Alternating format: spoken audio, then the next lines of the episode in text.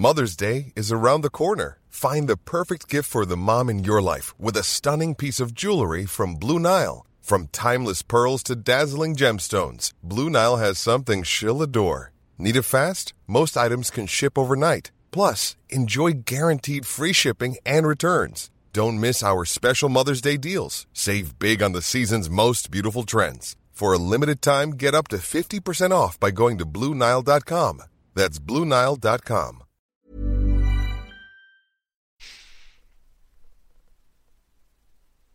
Bonsoir, bienvenue dans le podcast Future PSG du lundi 7 octobre 2019. Voilà, l'interview de Thomas Tuchel de sur Sport vient juste de se terminer, on vous a laissé finir ça. En fait non, on était juste en retard. Mais bref, toujours est-il que nous allons revenir sur l'actualité du PSG ce lundi soir, puisque nous avons un grand thème qui est PSG Angers de samedi, puisque la trêve internationale va nous priver de match ensuite pendant quelques jours. Euh, nous sommes quatre pour revenir sur cette rencontre et je pense qu'on parlera aussi forcément peut-être un peu de celle contre Galatasaray qui a eu lieu avant. Nous avons Monsieur Martinelli qui est en pleine forme normalement. Salut. Nous avons l'ami Simon qui normalement euh, va à peu près bien aussi. Salut à tous, ça va. Euh, voilà, et nous avons Antoine. Bonsoir Antoine. Salut, ça va très bien aussi. Tu me demandes pas, mais ça si, mais si, toi, je sais, que, je sais que tu, es, tu, vas bien. Tu vas bien. Tu étais sous le charme de Tutu. Je suis en train de parler sur Bean, donc voilà. Bon, euh, bonsoir à tous sur live. Je, vois que certains sont déjà là sur le live euh, YouTube aussi. Bonsoir à tous. Bon, on va attaquer tout de suite vu qu'il y a quand même un petit programme à respecter, même si on est déjà en retard. Donc bon, bref, dépêchons-nous.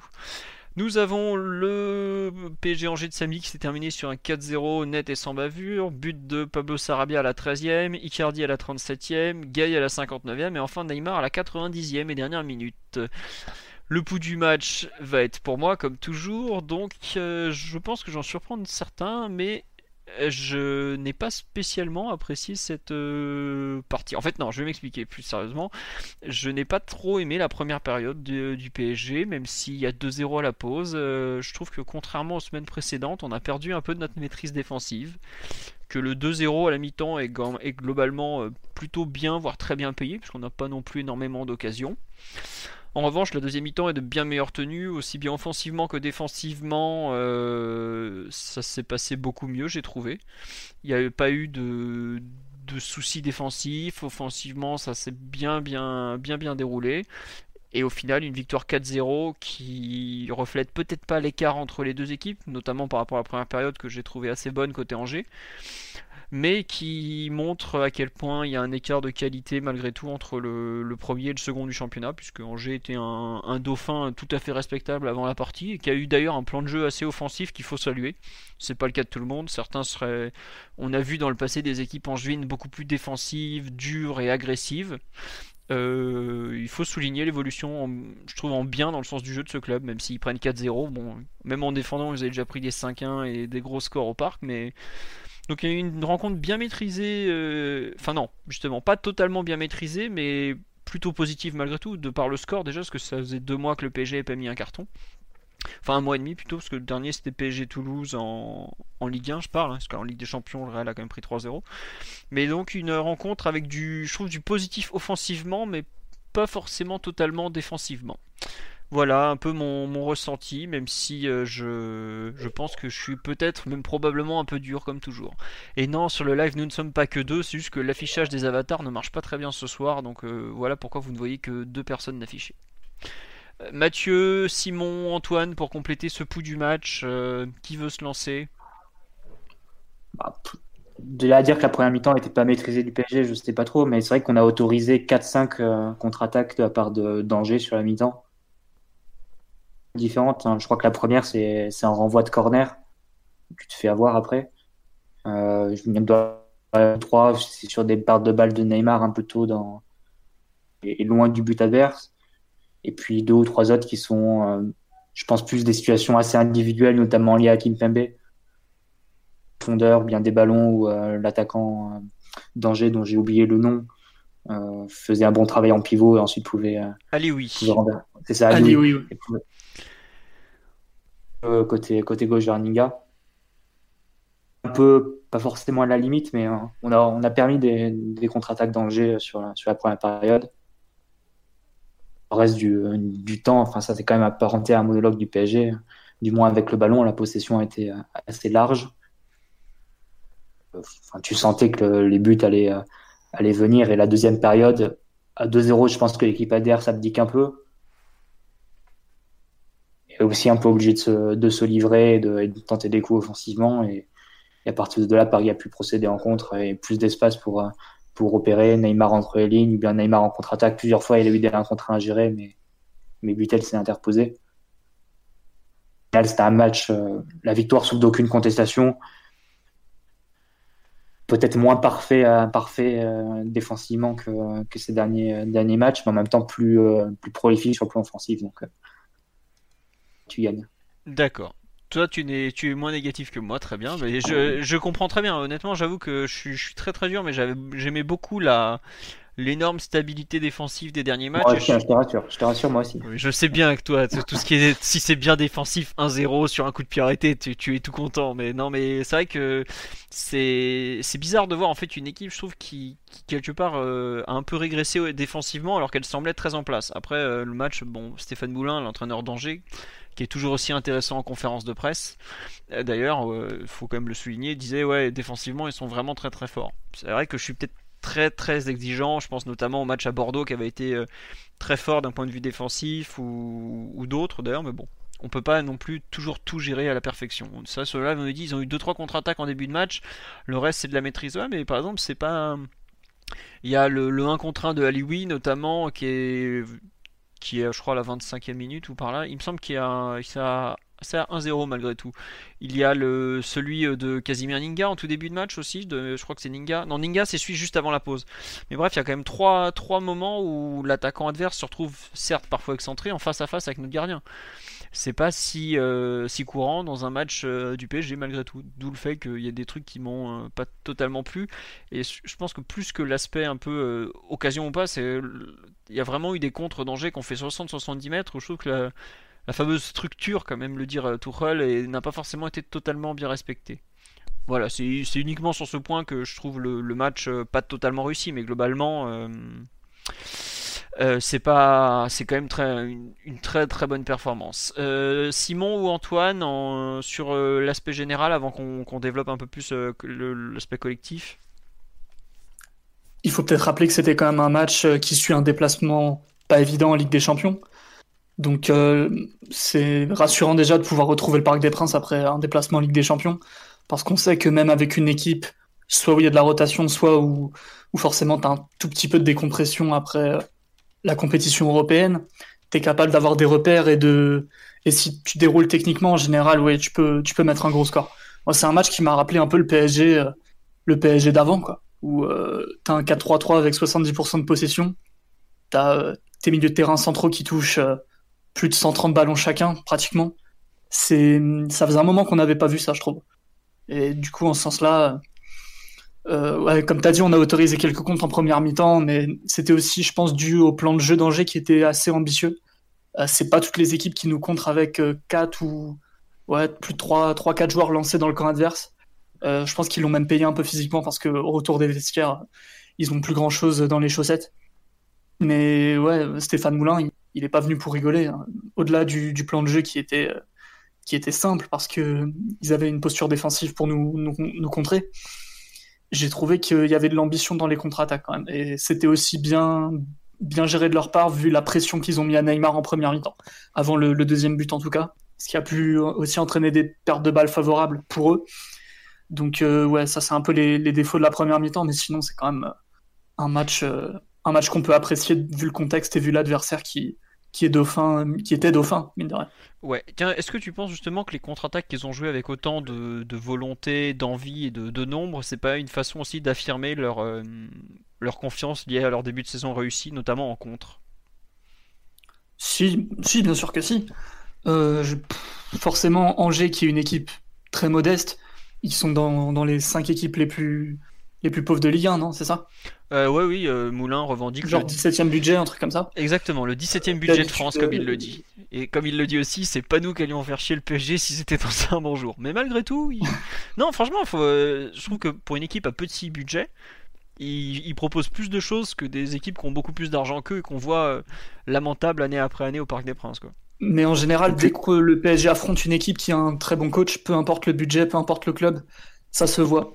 Euh, les matchs contre Favre, les matchs contre Ranieri, les matchs contre Moulin, les matchs contre ce genre de coach en général, au moins une partie du match, tu vas souffrir euh, d'un point de vue ou d'un autre parce que tactiquement, il y aura des idées, parce que c'est bien préparé, parce que c'est tout simplement des bons coachs qui préparent bien leurs équipes. Et en première mi-temps, ça s'est vu quand j'ai été venu préparer au Parc des Princes. Quand. Ouais, très bien. Euh, Antoine, sur la rencontre en général, avant qu'on développe un peu plus sur l'aspect collectif, qu'est-ce que tu veux rajouter ou pas d'ailleurs?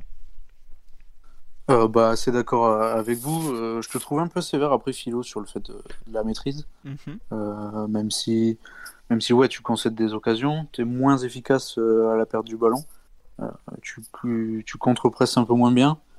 Euh, et puis après, Angers, ils ont quand même euh, plusieurs joueurs qui ont été, enfin, pas capables de tenir le ballon, que ça n'a pas été des grandes séquences, évidemment.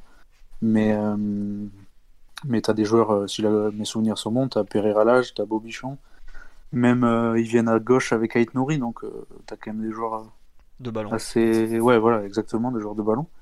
Donc normal que par séquence tu souffres. Après, tu avais moins aussi de, ça, on rentrera plus dans le détail euh, plus tard, mais tu as moins de, de personnalité à la perte du ballon aussi. Euh, Paredes euh, monte en puissance au fil du match, mais il fait pas un exceptionnel début de match, surtout sans ballon. donc, donc tu perds un peu en efficacité dès que tu perds le ballon, mais après satisfaisant, voilà, bonne maîtrise, et puis tu, tu peux aisément te, te satisfaire d'une victoire 4-0 contre Angers quelques jours après un déplacement assez lointain. Euh, donc voilà, satisfaisant, forcément toujours à améliorer. Pas oublier que tu avais Herrera aussi latéral droit, même si oui. Euh, ça a bien fonctionné, ça, les manques de repères et, et le fait que, que déjà c'est pas un latéral droit de métier et puis et puis euh, et puis les automatismes, les le, dynamisme collectif à la perte est, différent. Donc donc voilà, mais après assez satisfait évidemment de du contenu de ce match. Euh, et voilà. Très bien. Sur le live, on nous dit euh, alors. Euh, attendez, une, question. déjà, on nous dit c'était le dernier match d'une série de 7 en 21 jours dont on en a gagné 6. Ça, c'est vrai qu'il faut, faut, le souligner. On a beaucoup, beaucoup joué en très peu de temps. Et globalement, bah, il y a un match où on a vraiment beaucoup fait tourner, ça nous est un peu retombé dessus, puisqu'il y avait eu, comme bah, c'est encore une fois Moulin qui le dit après le match, contre, contre Reims, ils font tourner 9 joueurs, là ils en ont fait tourner 3. Alors certes, il y avait eu 3 jours d'écart seulement entre Lyon et Reims. Là, il y en a eu 4 entre Galatasaray et Paris et, enfin, et, Angers. Ça fait un jour de, récupération en plus qui change beaucoup de choses. Mais c'est vrai que quand tu alignes une équipe où tu changes moins de joueurs, euh, où tu fais rentrer un type comme Neymar, ça peut aider en général. Et bon, ça a été, euh, malgré une, vraie rotation d'effectifs, puisque comme on me le dit, euh, oui, euh, tu as moins de maîtrise sur le, contre-pressing, parce que t'as pas Marquinhos notamment, c'est sûr.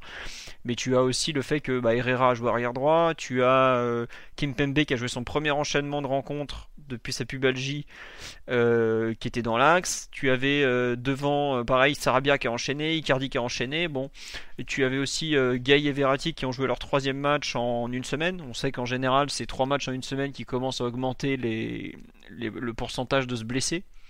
Donc, il y avait quand même pas mal de circonstances atténuantes et malgré tout, tu sors euh, offensivement peut-être ta meilleure performance de, Ligue 1 depuis euh, un, bon moment, voire de la saison. Quoi. Enfin, je, pars juste du point de vue offensif, hein, parce que, comme je l'ai dit, il y a eu d'autres matchs qui étaient peut-être plus intéressants dans, la globalité, enfin, au moins à mes yeux. Tu parles que pour moi, évidemment. Donc pour cette performance collective, euh, vous voulez commencer Est-ce que vous, est-ce que vous voulez déjà euh, séparer les demi-temps ou pas? Ou vous pensez que c'est une continuité finalement du PSG euh, de, dans, le jeu, dans la façon d'attaquer notamment? Ça me paraît assez similaire personnellement. T'as le fait que Angers touche un peu son mur physique en, deuxième mi-temps qui, qui facilite la tâche mais du point de vue du plan de jeu, du système, euh, globalement, c'est resté assez similaire. On ressortait le ballon de la même manière, on le faisait circuler à peu près de la même manière. Après, il y a eu quelques petits ajustements des imitants avec euh, Neymar plus axial, Gaï Verratti qui changent les positions. Non, globalement, vu le. Déjà, quand tu as été capable de maintenir le même niveau de possession tout le match, peu importe la dynamique de la rencontre, que Angers ait des, des situations ou pas, par exemple, ça me paraît être. Euh, assez homogène quand même. Très bien. en fait, je demande, je pose cette question par rapport au fait que euh, Tourelle inverse à la mi-temps le positionnement de Gay et de Verratti. C'est-à-dire que en début de match, Verratti est à gauche et Gay à droite du milieu de terrain, et à la mhm. mi-temps, il inverse pour. Euh, alors, il passe Gay à gauche, Verratti à droite, et il re-inverse ensuite quand Neymar finit en pointe et euh, quand, quand Bernat sort. Justement, la question en fait, je me suis posée, c'est est-ce qu'il a inversé par rapport aux, courses et aux montées de Bernat ou est-ce qu'il a inversé justement par rapport à Neymar? Puisque quand en fait c'est au même moment pratiquement que Neymar passe en pointe et que Bernat sort au profit de Diallo. Donc dans le sens où bah, Diallo montant moins que Bernat, t'as moins besoin de Gay pour compenser, mais t'as aussi moins besoin de Gay à gauche puisque euh, Neymar est passé en pointe et donc ne, ne couvre plus le demi-espace pour contrer. Je sais pas euh, si j'ai été très clair. Oui Mathieu? Non mais c'est les deux filos je pense. Parce que les pertes de bagues, grosso modo, sur la première période, c'était surtout du côté de Neymar. Angers pouvait, euh, pouvait récupérer à droite pour trouver un appui avec leur numéro 9. Ils pouvaient ensuite toucher leur, euh, leur côté gauche avec Minga. Aussi ça qu'il a voulu régler. Mais après, si tu regardes les derniers matchs du PSG, on a un peu le même euh, joué dans le sens où les deux latéraux sont projetés. Toujours pour arriver dans des situations de débordement parce que bon, quand tu as Herrera, c'est pas forcément pareil que ou Mbesso, c'est pas pareil qu'avant Meunier, par exemple. Ils sont projetés assez haut. Les deux ailiers sont rentrés à l'intérieur. Trois milieux, ils sont plutôt dans, dans des positions de couverture, avec de l'activité qui leur permet d'accompagner les actions, etc. Mais ils ont aussi, ils ont aussi d'abord un rôle de couverture. Les deux milieux rentrent, les deux milieux offensifs rentrent. C'est un peu. Euh, de toute façon, on l'avait dit au moment où euh, Tourelle a, mis en place le 4-3-3. C'est de savoir qu'est-ce que tu qu'est-ce que tu mets du côté Neymar. Est-ce que tu choisis le, côté associatif avec Verratti ou bien est-ce que tu choisis la protection que donne Gay? Brésilien. Donc ça c'est un peu le jeu que tu fais euh, en fonction des circonstances du match. Et Tourelle l'a fait, euh, enfin s'en est pas privé sur sur le match de de samedi. Que tu offres l'effectif en fonction de ce dont tu as besoin euh, avec le scénario de chaque de chaque match. Très bien. Euh, et, juste, et attendez, euh, on nous dit bah, bah tiens, il y, a une personne qui est d'accord avec moi, comme quand on s'est fait transpercer un peu en première période, beaucoup moins en seconde. l'évolution du score a aussi aidé, oui, mais après, euh, Angers par exemple était connu avant le match pour être une équipe qui ne lâche pas, qui marque beaucoup en fin de rencontre justement parce qu'ils s'accrochent jusqu'au bout, qui sont mentalement assez forts. Et là, malgré tout, il y a peut-être eu décrochage dans la tête, peut-être aussi dans les jambes aussi, parce que comme l'a dit Simon, ils ont quand même fait beaucoup de courses longues pour passer de leur camp au camp parisien, notamment même jusqu'à la surface parisienne. Bah, tu fais 60 mètres, euh, allez, 50 mètres aller, 50 mètres retour, au bout d'un moment tu le sens passer. Et puis euh, ça use, ça use, et forcément sur la durée c'est impossible de reproduire ça, mais, bon. C'est aussi, savoir gérer une, rencontre sur la durée, et c'est pas forcément euh, évident pour, toutes les équipes. Combien de fois le PSG a fait exploser les équipes à l'heure de jeu? Peut-être que Angers a aussi subi ce syndrome bien connu. Euh, donc sur l'aspect offensif, euh, Antoine, tu veux rajouter quelque chose sur la façon qu'on a eu d'attaquer? Enfin, Mathieu, je t'ai coupé. Euh, tu peux compléter au fait hein, sur l'aspect offensif, mais c'est juste. bah, on a, on a quand même un peu parlé de Neymar. Il y a un point qui m'a paru assez intéressant. après, ça correspond assez au profil du joueur, c'est Icardi. notamment l'action où il, où il, prend le ballon de haut but, il se retourne et il sert Bernat, je crois, côté gauche. Il y a ça. Et puis aussi le fait, euh, bah, il est tellement attiré par l'axe, le but et la surface, qu'il fait aucun appel extérieur. Euh, des fois, ça peut être utile, mais c'est rarement utile, euh, surtout vu son profil qui se retrouve sur l'extérieur. donc ça, j'ai trouvé ça pas mal. Après, j'aimerais bien qu'on, qu'il soit plus utilisé en relais, qu'il y ait plus d'options, qu'il y ait plus de, de, solutions. Il joue en pivot, mais pas encore assez. Après, ça viendra avec le temps, forcément. Mais, mais il fait un match assez intéressant. Bon, après, au-delà du but, évidemment, toujours, euh, toujours clinique devant, devant la cage. Mais, mais là encore, tu as encore plus vu que. tu dis ça, mais 10 minutes avant, il chie comme pas permis euh, un contre un. Sur la, sur la, ah, mais faut quand même pas perdre.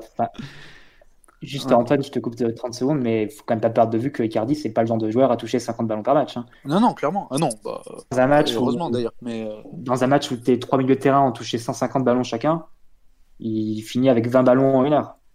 Hmm. bah, c'est totalement dans son, dans son style et dans son, hmm. dans son registre. Je pense qu'il ne faut pas non plus le, attendre de lui des choses qu'il ne fait pas du tout naturellement. Il va t'apporter de la qualité de haut but et, de, et parfois des bonnes remises, mais de la participation au jeu.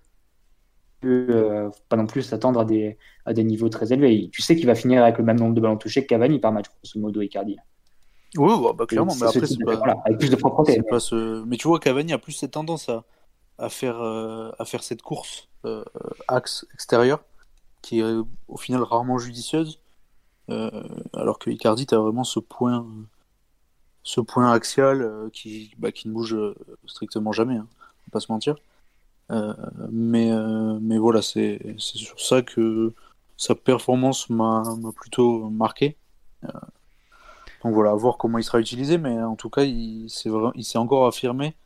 pas de surprise hein, par rapport à ce qui se faisait à, l'Inter, mais, mais voilà. Tu as aussi, enfin, tu parles de son ce rôle, mais c'est vrai que par exemple sur le troisième but, il fait, il est en, il est en relais sur sur l'action. C'est lui qui de mémoire, Neymar le trouve lui et lui décale euh, après un duel qui gère plutôt bien, il décale Bernat qui ensuite va centrer sur Sarabia et reprise, etc., euh, etc. Donc c'est, ça montre que malgré tout, tu as des, des, des, possibilités de combinaison à moyen terme qui peuvent être intéressantes. Sachant que le pauvre, euh, il est quand même très très très très loin de son meilleur niveau. physiquement, je parle. Hein. Puisque de... Bah, il est gros, quoi. non, mais ouais, enfin. Il est un peu gros. Hein. Après, euh, bon, euh, il y a des buffles qui ont réussi à marquer, même être meilleur, même, être meilleur buteur. On pense à toi, André Pierre. Mais euh, et puis il y a un buffle qui la remplace à l'Inter, donc. Ah oui, mais là c'est autre chose encore. Là c'est. Enfin, on va pas. C'est un autre, ils, font pas ils font pas le même sport. Ouais, mais bon, il nous en a mis deux dans la musette, je vous rappelle. Hein. donc on va pas trop le tailler quand même. Hein. je veux dire, physiquement, ils font pas le même sport. Ah oui, c'est sûr. Ouais, non, mais tu veux rajouter quelque chose, Simon, sur le, le rôle un peu d'Icardi dans le jeu collectif? Bah, très peu de participation. Euh, je pense que l'appel extérieur dont parle Antoine, Icardi l'aime plutôt bien, mais il n'a pas vraiment eu l'occasion de, le faire là. Soit, par, euh, soit parce qu'il n'était pas assez dynamique, soit parce que hum, les situations ne sont pas vraiment présentées. J'ai pas souvenir de, de, moments où il aurait pu recevoir le ballon dans des positions euh, excellentes. Déjà, on n'a pas beaucoup centré. Et, et, puis même, hum, dès que nos joueurs étaient face au jeu, souvent ça trouvait soit Neymar, soit ça décalait sur les côtés. ça touchait plutôt des joueurs en mouvement plutôt qu'Icardi. Et, j'ai deux, trois souvenirs euh, de le voir amorcer des appels, mais en fait, les, les, lignes de passe n'existent pas vraiment. Donc c'est un peu compliqué pour Verratti ou pour Neymar de le trouver. Euh, surtout en début de match, euh, je pense. Bon, après, il n'a pas joué tout le match, donc évidemment, il faut plus parler de sa première période. Mais, mais ouais, voilà, en gros, pour son, son, jeu sans ballon. Après, avec ballon, je pense que c'est évidemment plus un joueur de, de qualité que de quantité. C'est-à-dire qu'il il est capable de toucher. Enfin, je crois que le match il finit avec 16 passes. Euh, c'est rien du tout. C'est le joueur qui touche le moins le ballon de, des 22 acteurs. Même les deux gardiens euh, parisiens et angevin touchent plus le ballon que lui. Mais sur l'action du troisième but, euh, il est impliqué et il fait, fait vraiment du beau boulot. dans la protection du ballon, dans l'orientation. Donc je pense que même en touchant qu'une poignée de ballons intéressants par match, il est capable de, de bonifier. en tout cas, moi, c'est comme ça que j'avais identifié le joueur et, et je suis pas sûr qu'il devienne un joueur extrêmement participatif parce qu'il faut pas oublier qu'il est quand même très, euh, très déconnecté, voire très égoïste. Je pense que Icardi qui est pas en forme, par exemple les courses défensives de pressing où il a fait même un bon repli un moment en première mi-temps, je pense que ça on le, on le voit pas. En ce bah. moment on le voit, et tant mieux. Et, mais dans la participation du jeu, c'est pareil, il est, il est quand même assez déconnecté. Après, c'est, enfin, il a jamais, il a d'autres joueurs qui sont là pour, pour, pour connecter, hein, tout simplement. Ah après, moi, ça me dérange pas du tout. J'ai rien contre euh, les profils de, de neuf à l'ancienne. Même si... apporte, tant qu'il apporte de haut but en déviation, s'il a, a une solution sur les longs, dégagement du gardien, par exemple. Ouais, quand on a besoin de lui et qu'il est là, c'est déjà, c'est déjà suffisant, je, je crois. Je partage aussi ton avis, euh, Simon. Je pense pas que Paris ait besoin d'un attaquant qui touche 50 ballons et qui vienne euh, retirer de l'espace ou empiéter sur le terrain de Neymar. ouais, et puis après, c'est rapidement contre-productif, parce que face à trois défenseurs centraux, si tu t'amuses à, ne, si t'as personne qui fait reculer la défense adverse, si t'as personne qui est capable de te créer un minimum d'espace pour, euh, pour euh, les joueurs à côté, euh, même si tu as beaucoup de participation, à un moment donné, c'est pas non plus des contextes où tu as besoin d'énormément de, de, joueurs comme ça. D'ailleurs, je sais plus quel match on a joué sans numéro 9 du tout. Avec zéro occupation de la surface, c'était quand même compliqué de. Bordeaux, Bordeaux. Ouais, bah voilà, Bordeaux, c'était compliqué de créer des énormes occasions et même, proche du but adverse. Quoi. et on peut même rajouter les matchs avec euh, Choupo-Moting en pointe. Ouais, et encore, il a fait des vrais bons matchs. Oui, non, non, mais c'est juste pour montrer que oui, c'est pas un joueur qui naturellement sera à l'aise dans, dans la surface et c'est là que tu te rends compte à quel point avoir eu une pointe qui fixe ça t'est utile. C'est un peu ce qu'on avait reproché l'an dernier quand on jouait avec Mbappé en, en neuf. C'est que des fois il décrochait, tu te retrouvais à avoir la défense adverse qui soit pouvait avancer, soit justement euh, manquait de, de menaces. Et là avec euh, Icardi c'est comme ce que tu as un peu, bah, c'est un peu le même profil que Cavani, donc tu retrouves les, les mêmes, les mêmes atouts, à savoir euh, le fait que la défense peut pas non plus se permettre de... T'es obligé de le, le surveiller en permanence tout simplement quoi. Icardi, il aime, il, il aime davantage le corps à corps avec le défenseur que, En que plus, Cavani. c'est vrai. Il aime, il aime mieux aller au duel et la friction, comme dirait Omar da Fonseca, euh, jouer dos au but et faire ce genre, faire ce genre de choses. Et c'est c'est en ça qu'il est un, un upgrade par rapport à Cavani, mais il faut pas non plus lui inventer des, des qualités. Tout ça parce que certains en auraient marre de Cavani. Il faut pas, faut pas lui attribuer toutes les, toutes les qualités que n'a pas Cavani. C'est pas vrai. C'est pas vrai que Icardi va toucher 50 ballons dans un match, va faire des, va faire des orientations de jeu, des transversales ou, ou être créatif euh, dans ses passes. C'est pas vrai. C'est pas son type de jeu. S'il apporte déjà dos au but et qu'il a une solution sur les dégagements, sur les longs ballons, qu'il arrive à, à garder un peu l'équipe assez courte, ce serait déjà pas mal parce qu'il ne faisait pas non plus systématiquement à l'iter. Mais là, c'est marrant, c'est que. D'ailleurs, je... Vas-y, attends, juste, je, je finis sur les courses. Tu Ouais, as... Je trouve qu'on a eu deux types de courses très différentes. C'est que quand on avait le ballon, on a vu ses coéquipiers, je crois que c'est notamment Silva ou Verratti, à un moment qui lui disent Mais euh, des, euh, fais des appels, fais quelque chose, fais bouger la chose. Ce qu'il n'a pas beaucoup fait, parce que bah, après, euh, on le redit, c'est un joueur qui est pas prêt physiquement, qui a, qui a- qui a pas joué pendant 4-5 mois, donc forcément il doit revenir, c'est normal. Mais par contre, sans le ballon, pour, pour presser notamment, il a fait des courses défensives. Moi je m'attendais pas à ce qu'il fasse autant de courses défensives, honnêtement. Il n'en faisait pas euh, aussi régulièrement à l'Inter Milan, surtout, euh, surtout les matchs de l'après-midi. Autant les matchs de 21h, je pense que vous pouvez compter sur lui pour aller euh, chatouiller euh, Chiellini ou, ou ceux dans, enfin, dans les grands matchs, quoi, en gros. Mais non, c'est pas un joueur très très généreux. Et là, ouais, enfin, moi je, je pense qu'il a aussi une place de titulaire et un, con- un beau contrat à aller chercher. Donc forcément, ça, ça le motive un petit peu plus. Puis c'est le début de la saison. Il- je pense qu'il est dans un état d'esprit absolument parfait pour l'instant. À voir comment ça évolue parce qu'il est pas, il est pas toujours euh, très, il est pas toujours facile à gérer ni de, ni de bonne humeur dans un, sur le terrain. Mais ouais, ouais, comme t'as raison, il a fait des courses que, qui moi aussi m'ont surpris vu son niveau de, de forme. Je pensais qu'il s'économisera plutôt pour euh, être capable de, de courir offensivement. Mais bon. Très bien. Euh, Antoine, excuse-nous, on t'a coupé, mon cher. euh, Non, non, pas de problème. Non, mais justement, c'était plus une interrogation que un Costa. Euh, ça sera de voir euh, comment il, comment ça, s'accorde avec euh, avec Mbappé. Parce que comme tu disais bien, Mathieu, c'est pas le genre de mec qui va beaucoup décrocher, donc tu n'auras pas forcément cette solution. Euh, même si bah, elle existe toujours avec sa vitesse de, de Mbappé qui va pile attaquer le, le dos des centraux euh, sur, sur une attaque placée où, où le, le 9 décroche. Voilà, est-ce que Mbappé aura envie de d'être toujours euh, toujours à droite et voir comment ça va être niveau optimisation de l'espace, de de en fait toute l'utilisation de, Mbappé sur sur une attaque placée. Euh, donc voilà, c'est assez intéressant. Ça offre aussi d'autres options parce que parce comme tu dis, si tu as besoin d'allonger euh, vers un pivot, peu importe la situation, d'ailleurs que tu sois sous pression ou que, que tu veuilles opérer en transition rapide hors passe courte. Euh, voilà, donc euh, plein de trucs euh, intéressants et, et, et Mbappé, hâte de voir ça, comment ça peut, ça peut s'organiser. Bah écoute, tu as une personne sur live qui est entièrement d'accord avec toi, voir comment ça va s'organiser avec Mbappé, mais tu vois par exemple, on parle là de Icardi qui fixe devant, qui vient pas décrocher et tout.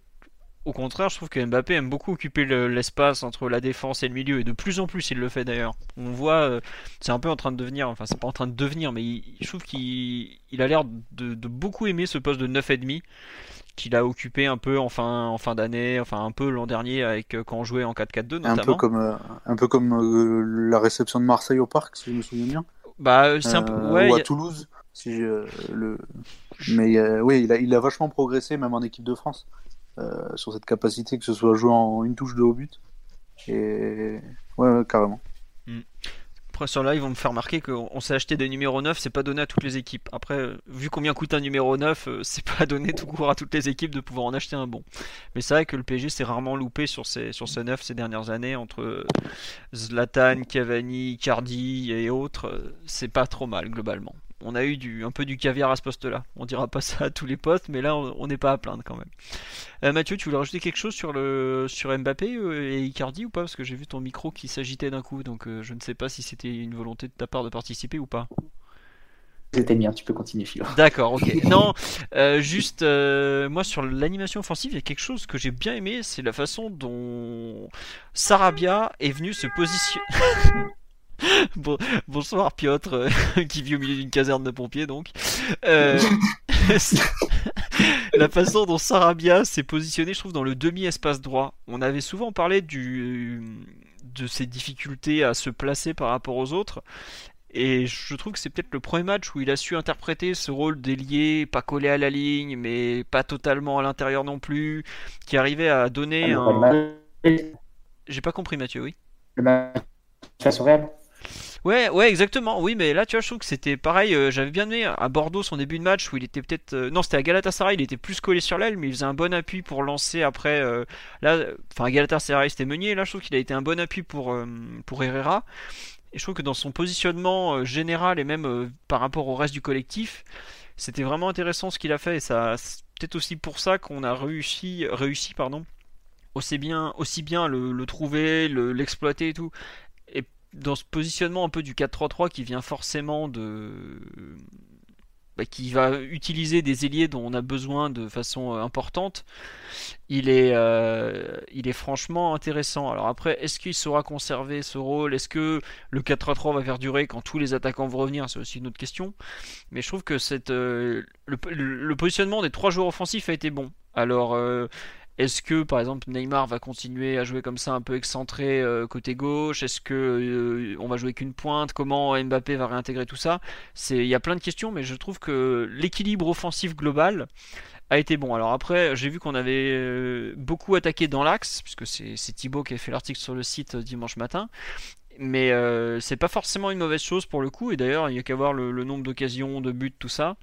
On, parle sur live de 4-4 de losange. Euh, je sais pas euh, où ça nous mènera, mais je trouve que l'utilisation dans la largeur a pour une fois été vraiment pas mal.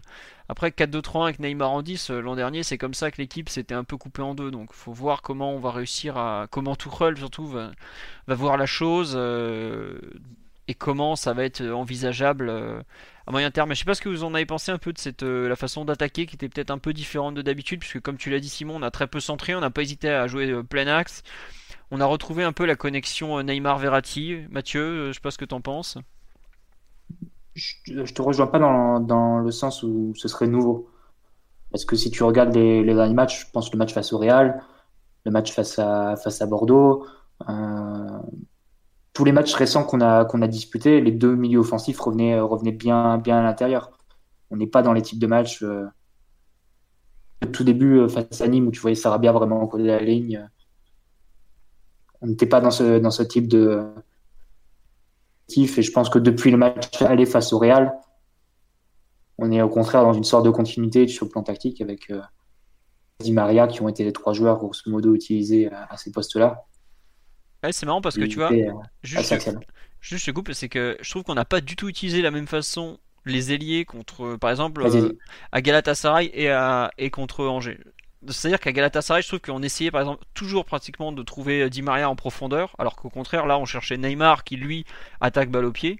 Et sur l'aile opposée. Parce que je pense que c'est totalement différent, Philo. Euh, Galatasaray, c'était un match vraiment de transition. Ah, ça Je crois qu'à la fin du match, tu dois avoir 50% de possession, tu dois avoir un taux de passe réussi qui doit être l'un des plus faibles ces derniers. Ah oui, oui, c'est effroyable. Je crois qu'on est à la mi-temps. En dessous 80, je crois. Ouais, ouais, Ah oui, oui, à la mi-temps, je crois qu'on est à 75%. Enfin, 75%, je sais pas si...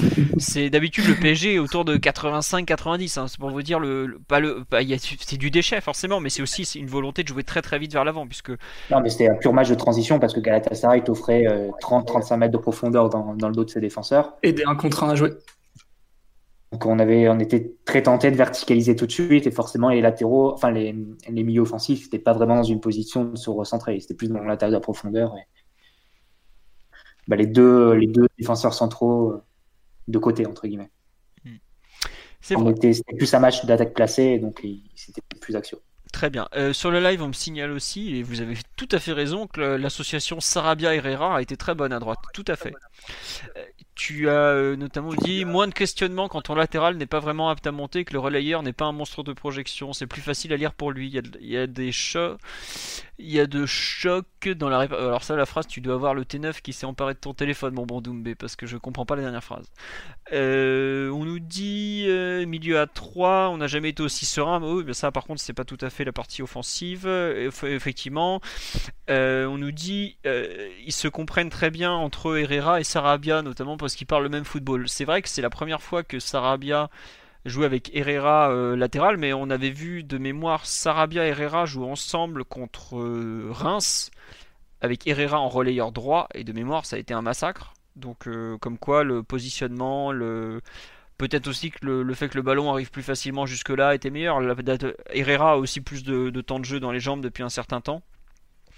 Ça aide aussi. Tiens, question qu'on nous pose sur live. Que pensez, qu'avez-vous pensé du fait que Neymar ne redescende pas chercher les ballons plus bas? Est-ce que c'est une consigne de Tourelle ou est-ce que, à votre avis, c'est juste euh, tout simplement une limite physique du, du moment? Qui veut se lancer Euh, Simon, t'es prêt? Ouais, Ah, C'est pour toi alors. euh, je trouve ça qu'à moitié vrai. à.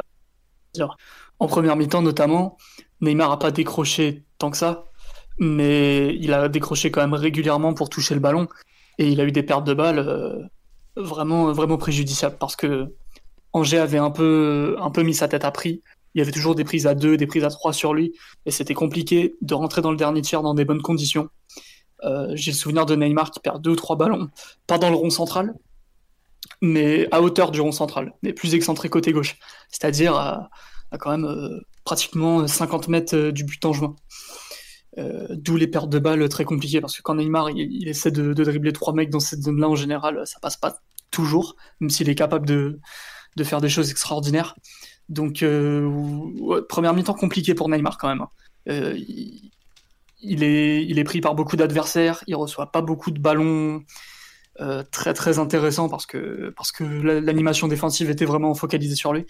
Le premier souvenir, un des premiers souvenirs que j'ai de lui vraiment en, en bonne condition en première mi-temps, c'est sur le but d'Icardi, où du coup c'est une espèce de, de contre-pressing euh, un peu éloigné euh, avec le, duel que gagne Paredes. Euh, L'action enchaîne et là Neymar reçoit dans un 1 contre 1. Et là forcément il enchaîne, il conduit le ballon, il peut décaler Sarabia, il y a but. Mais à part ça, en première mi-temps, Neymar, il y a plusieurs actions intéressantes forcément, mais il y a aussi énormément de déchets et, des décrochages qui ressemblent au Neymar qui joue numéro 10. hein. Après, en deuxième mi-temps, c'est complètement différent, je trouve. Il a pu jouer plus haut, il a été recentré aussi au bout d'un moment, je crois, à la 60. Euh, là, il est devenu vraiment injouable.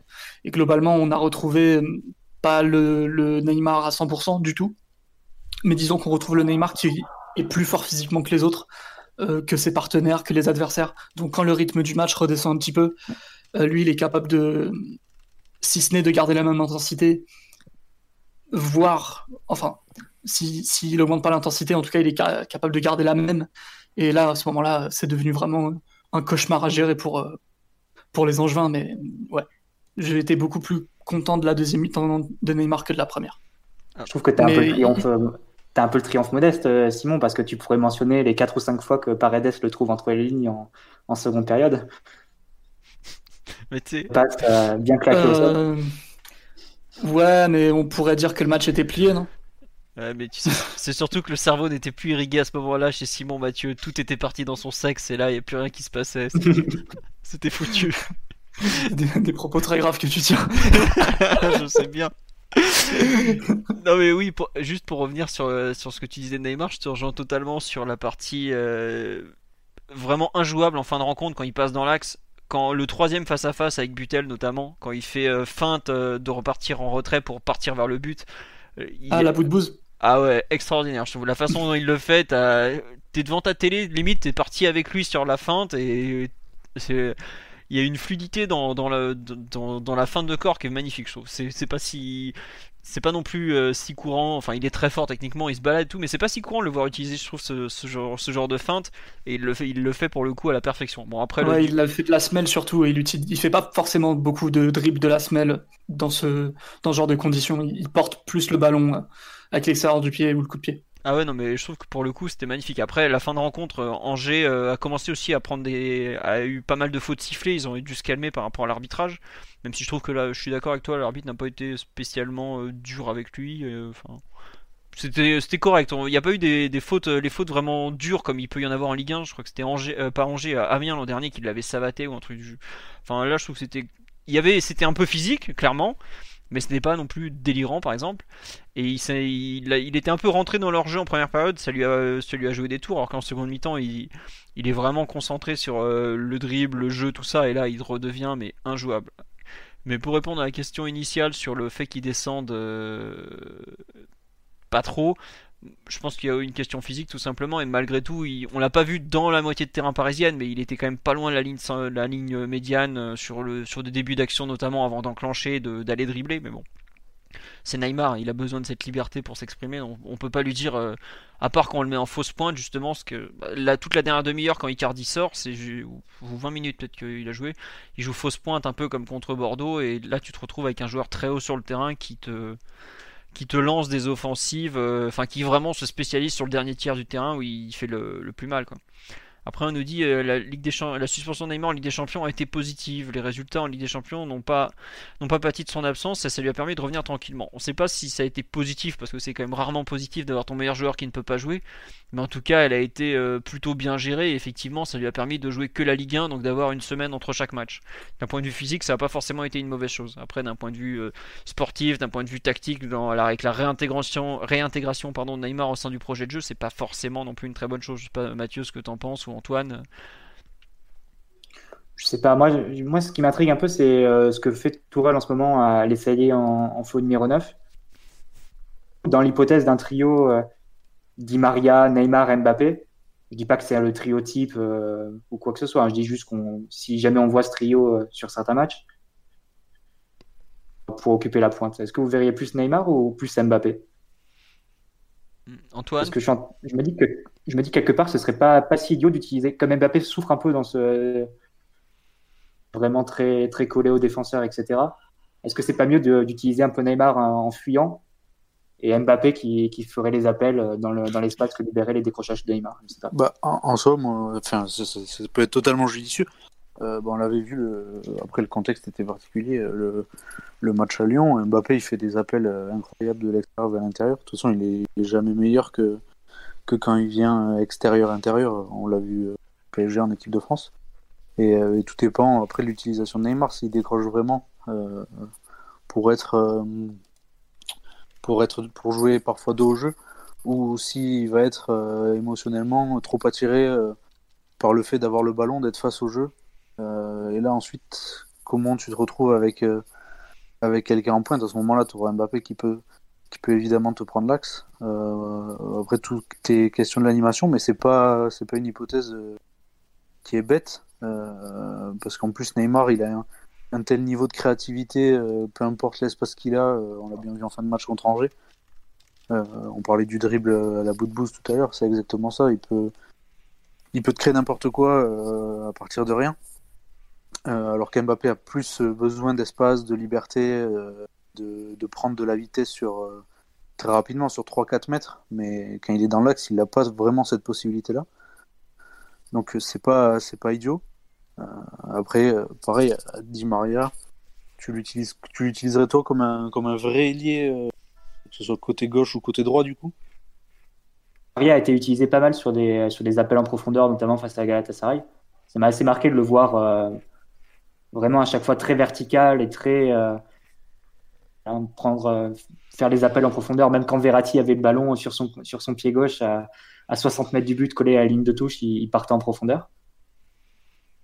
Je me dis, enfin, c'est vraiment euh, une hypothèse. Hein. Je ne sais même pas si ce sera le trio qui sera qui finira par être le trio type, mais au final, si tu un Neymar qui attire les défenseurs, qui, est, qui en décrochant euh, les met face à des interrogations, face à des problèmes, et dans le même temps, tu as Di Maria et Mbappé qui font des appels croisés, qui partent de positions plus ou moins axiales, mais axiales, et qui font l'appel entre le, entre le défenseur et le latéral. Euh, ça peut peut-être être viable, mais bon, c'est juste une hypothèse comme ça. On verra si Tourelle va, euh, va, abandonner le Neymar fou neuf qu'on a vu c'est quelques, quelques, temps. Bah, C'est un peu, on en parlait la, la semaine dernière, mais c'est un peu le l'archétype euh, Liverpool avec euh, faux neuf qui décroche et t'as Mané Salah qui, qui font appel croisé vers l'intérieur. Et, là, ah c'est très intéressant. Ouais. Bien Barça, Barça 2011. C'est ce qu'on nous cite euh, que Neymar en pointe, Mbappé côté à la Messi Villa 2009. Mais c'est un peu de ça. Ouais. Tu, tu mets en gros un, un faux neuf très organisateur et fuyant en la personne de Neymar et tu mets un, un faux ailier qui est pratiquement un avant-centre en la personne de Mbappé qui lui saura attaquer la profondeur mieux que, Neymar par exemple. Après moi il y a quand même un truc qui me gêne dans cette association, c'est que bah, tu te retrouves exactement dans le même cas qu'avec euh, dirais-je Cavani devant et Neymar à gauche, Mbappé à droite. C'est que tu veux mettre un grand ballon devant, t'as personne qui te tient le ballon quoi. Non, bien sûr. Non, mais ça dépendra des contextes après, Philo. C'est sûr que des fois, tu auras peut-être plus besoin d'un attaquant qui fixe les défenseurs ah, peut-être Neymar aura plus besoin de partir du côté. Enfin, mm. Après, ça dépend, ça dépend du plan de jeu. C'est juste une hypothèse. Après, dans ton hypothèse, je trouve qu'elle est pas bête par rapport à un point, notamment, c'est l'organisation défensive. C'est-à-dire que depuis le début, euh, tu te retrouves. Ça veut dire que tu pourrais expliquer aussi pourquoi tu mets euh, peut-être Verratti côté gauche plutôt que Gay. Savoir que comme as, ça te permet de, de relier en fait ton axe, ton, ton côté gauche du terrain, à savoir ton, ton plan Verna, euh, Bernat Verratti, à Neymar qui est un peu plus haut sur le terrain à ce moment-là. Mais. Enfin, je sais pas, je, que j'ai du mal à imaginer à moyen terme, sachant que ça te laisse quand même sur le banc de touche des joueurs de la qualité de Cavani et Icardi, que tu joues comme ça avec euh, aucun des deux. Euh, même si c'est vrai que le match à Bordeaux a beaucoup été apprécié par Tourelle, il s'en est pas caché que Neymar en faux neuf qui vient chercher de l'espace entre le milieu et l'attaque entre le milieu et la défense, pardon, étaient deux ailiers qui repiquent plein axe, ça peut être intéressant, mais c'est vrai que t'as, en fait, le truc, c'est que tu as tellement de possibilités, comme tu dis, ça peut correspondre à un contexte, et si le, le, contexte s'y prête que tes joueurs arrivent à répondre présent, t'as quand même, euh, ah, t'es pas mal avec euh, Neymar qui distribue pour Mbappé et Di Maria qui attaquent la profondeur, t'as, t'as pas beaucoup d'équipes qui peuvent résister à ça en termes de déplacement, c'est très compliqué à gérer, en vitesse, enfin tout est compliqué à gérer, mais bon c'est il y a quand même pas mal de, questions à se poser. Je pense aussi au repli défensif de Mbappé qui lui pour le coup défend vraiment pas beaucoup et vraiment pas bien. T'as plus de, sécurité avec Neymar à ce niveau-là qu'avec Mbappé. Mais bon, on n'en est pas encore là. C'est vrai que l'utilisation de, Neymar en joueur axial est une des une des comment dirais-je curiosités du moment d'un point de vue tactique. Comment comment on va faire euh, à moyen terme c'est c'est vraiment une des questions qu'on va voir. Après, euh, je pense qu'il y a aussi des raisons physiques parce que je vois l'utilisation que Tite en équipe du Brésil fait de Neymar. Aujourd'hui, il, euh, il utilise par exemple beaucoup euh, Neymar très haut sur le terrain.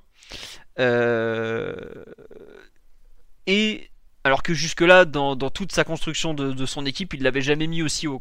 Est-ce que justement c'est ouais, pas. Mais après, Oui, vas-y, finis. Je, me permets oui, de bien sûr, bien sûr. L'équipe du Brésil, si tu prends Là, en fait, si t'as pas Neymar sur un côté, tu peux avoir un manque de, un manque de, créativité axiale, plus ou moins. Bah, tu peux.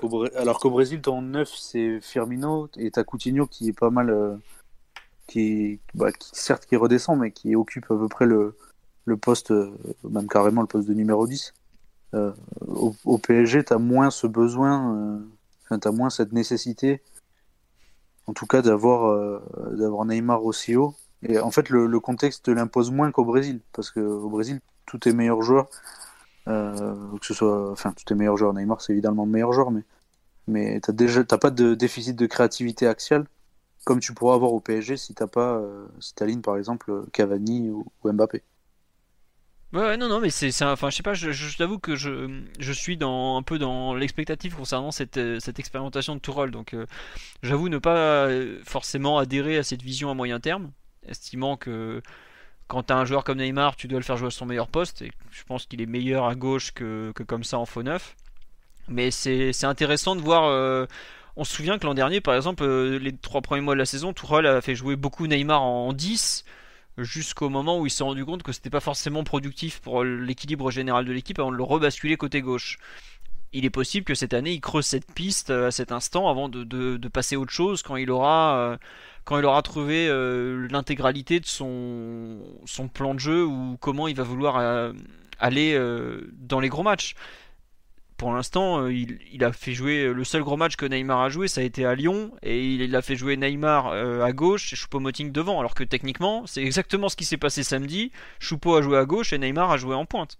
Donc il aurait pu tout à fait faire le contraire. Donc euh, faut voir à quel point c'est circonstanciel, à quel point c'est une volonté euh, du, coach, à quel point c'est fait pour que Neymar se rapproche du but ou au contraire euh, s'économise. Enfin il y, a plein de, raisons et c'est vrai que pour l'instant on découvre match après match, mais c'est vraiment à suivre quoi.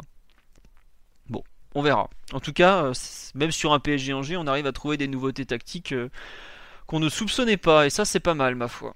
Euh, est-ce que vous voulez rajouter quelque chose sur la performance euh, collective ou pas Ou est-ce que vous voulez passer euh, au perf individuel plutôt? Simon, t'as quelque chose à rajouter ou on avance? Ça va, on avance. On avance alors, Simon a décidé. bon, les joueurs que vous voulez retenir d'un point de vue positif ou négatif d'ailleurs, bon bah on est obligé forcément, Simon en plus. hein Simon? Tu me vois venir avec mes gros sabots là pas trop, non. Euh, tu vas parler de Paredes alors? Oh putain. J'ai pas le choix Non, non, si tu veux parler d'un autre joueur, n'hésite pas. On, va forcément parler de Paredes parce que ça a été un des, un des joueurs qui a été utilisé, qui, qui s'est mis en valeur. Il a touché 150 ballons, euh, faut, tu es obligé d'en parler un peu. Puis c'était intéressant quand même de sa prestation. Pour une fois qu'il y, a eu du positif dans les prestations de Paredes ces derniers mois, faut qu'on en parle aussi. Donc, euh, bon, bah parlons-en, hein, c'est parti.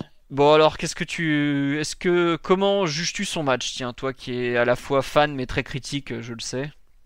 Euh, un match encourageant parce que ça faisait très longtemps qu'il n'avait pas eu euh, l'opportunité de jouer dans une équipe à peu près pas type mais en tout cas assez compétitive au PSG et je pense que malheureusement c'est un joueur ça correspondra pas à son statut de la saison, mais c'est quand même un joueur qui a besoin de jouer pas mal de matchs pour, euh, pour se sentir bien, notamment physiquement, parce que ça correspond à toutes ses limites.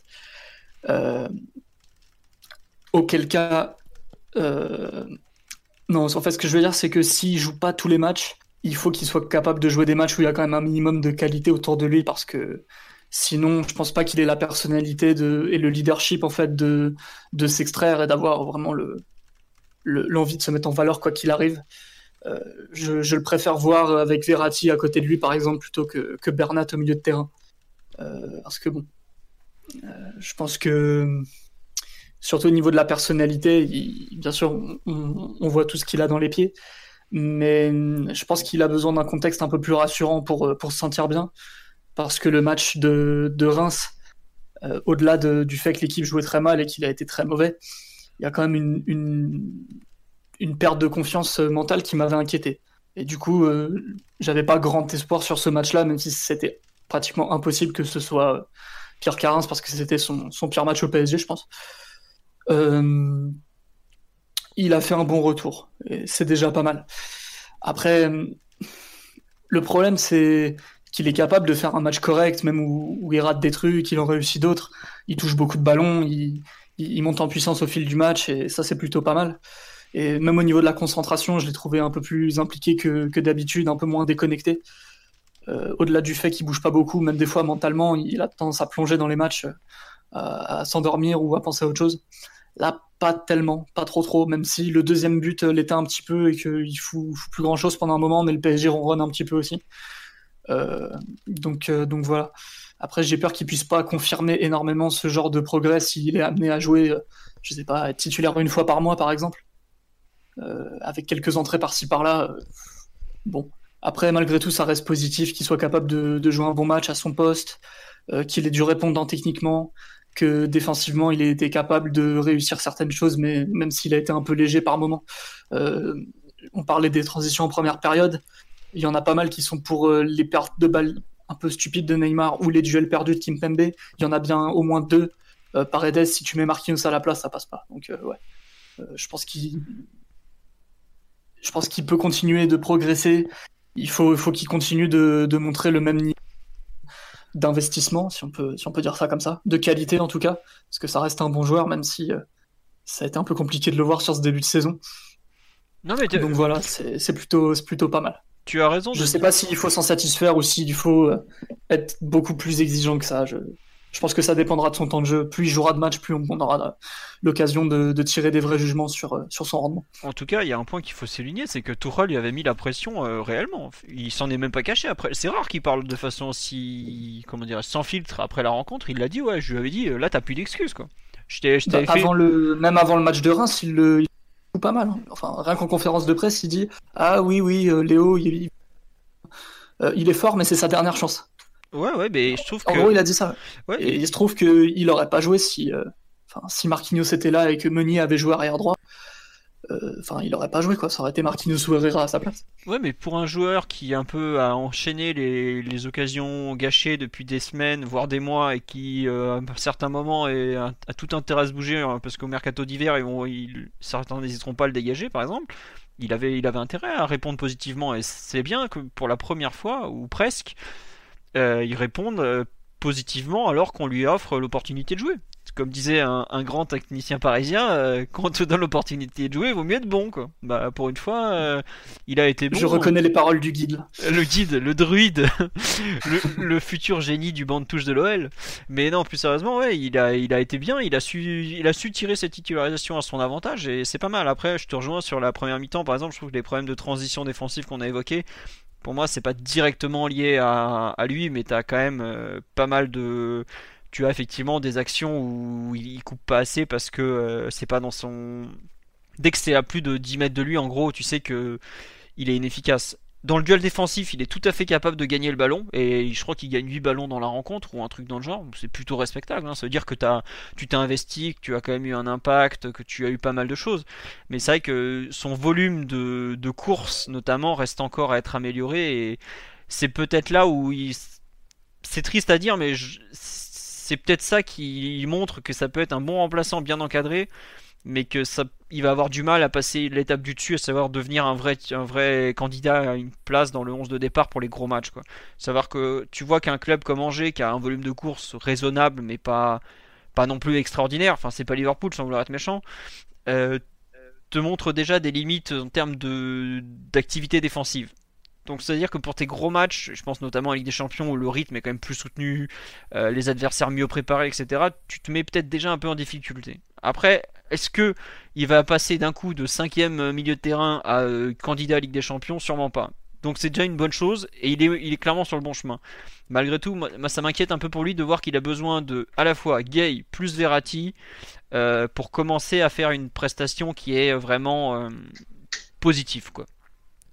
C'est un peu ça qui me gêne dans le fond. Oui, Mathieu? J'ai pas pris la parole, mais. ah, ah non, mais en fait, il y a... non, mais il y a le, micro qui s'active là. Comme euh, c'est un peu n'importe quoi en termes de micro, je. Vas-y, hein, je te laisse réagir sur la, la paredesse du, du samedi, quoi. je sais pas, c'est toujours très compliqué comme sujet parce que je pense que ceux qui ceux à qui ce joueur ne plaît pas, euh, qui, qui changent d'avis tôt ou tard en fait, parce que les caractéristiques et qui vont pas changer miraculeusement. Je pense pas que ce soit un problème d'investissement, comme tu l'as dit, parce que quiconque regarde des matchs ou ne serait-ce que les matchs de l'Argentine, par exemple, sur le terrain, euh, c'est un joueur qui s'investit et qui même vit les matchs assez émotionnellement, c'est juste que il a, il a des problèmes d'un point de vue physique. Et ça, honnêtement, c'est quelque chose que j'avais totalement sous-évalué quand il a, quand il est passé de l'Italie à, la France. Je pensais, je pensais pas que ça se verrait autant. Ah ouais, ouais. Ça, juste, je suis, je suis retombé sur le podcast euh, peu après son arrivée. Et c'est fou à quel point on ne parle pas justement de ses, son déficit de vitesse, son déficit de course. Et je trouve qu'aujourd'hui, c'est peut-être finalement au PSG, c'est peut-être son plus gros problème au final. Quoi. c'est juste je ça. Pense que si, je pense que c'est, un, un, problème de mobilité générale de, de, du joueur aussi bien en phase, euh, enfin quand Paris n'a pas le ballon, mais je rajouterais même quand Paris a le ballon au final, parce que c'est un joueur qui va pas forcément se proposer, euh, proposer beaucoup de solutions. C'est un joueur qui aime bien être dans, dans son fauteuil devant la défense, organisé. Euh, en fait, c'est juste distribuer des passes. Distribuer des passes vers l'avant, il fait ça très bien. Envoyer des longs ballons en profondeur, il a une bonne, un, bon taux, un bon taux de réussite. Et il envoie aussi des très très bons ballons, il faut le dire. Particulier qui a des, qui semble un peu anachronique et qui semble difficile à intégrer dans, dans ce PSG-là.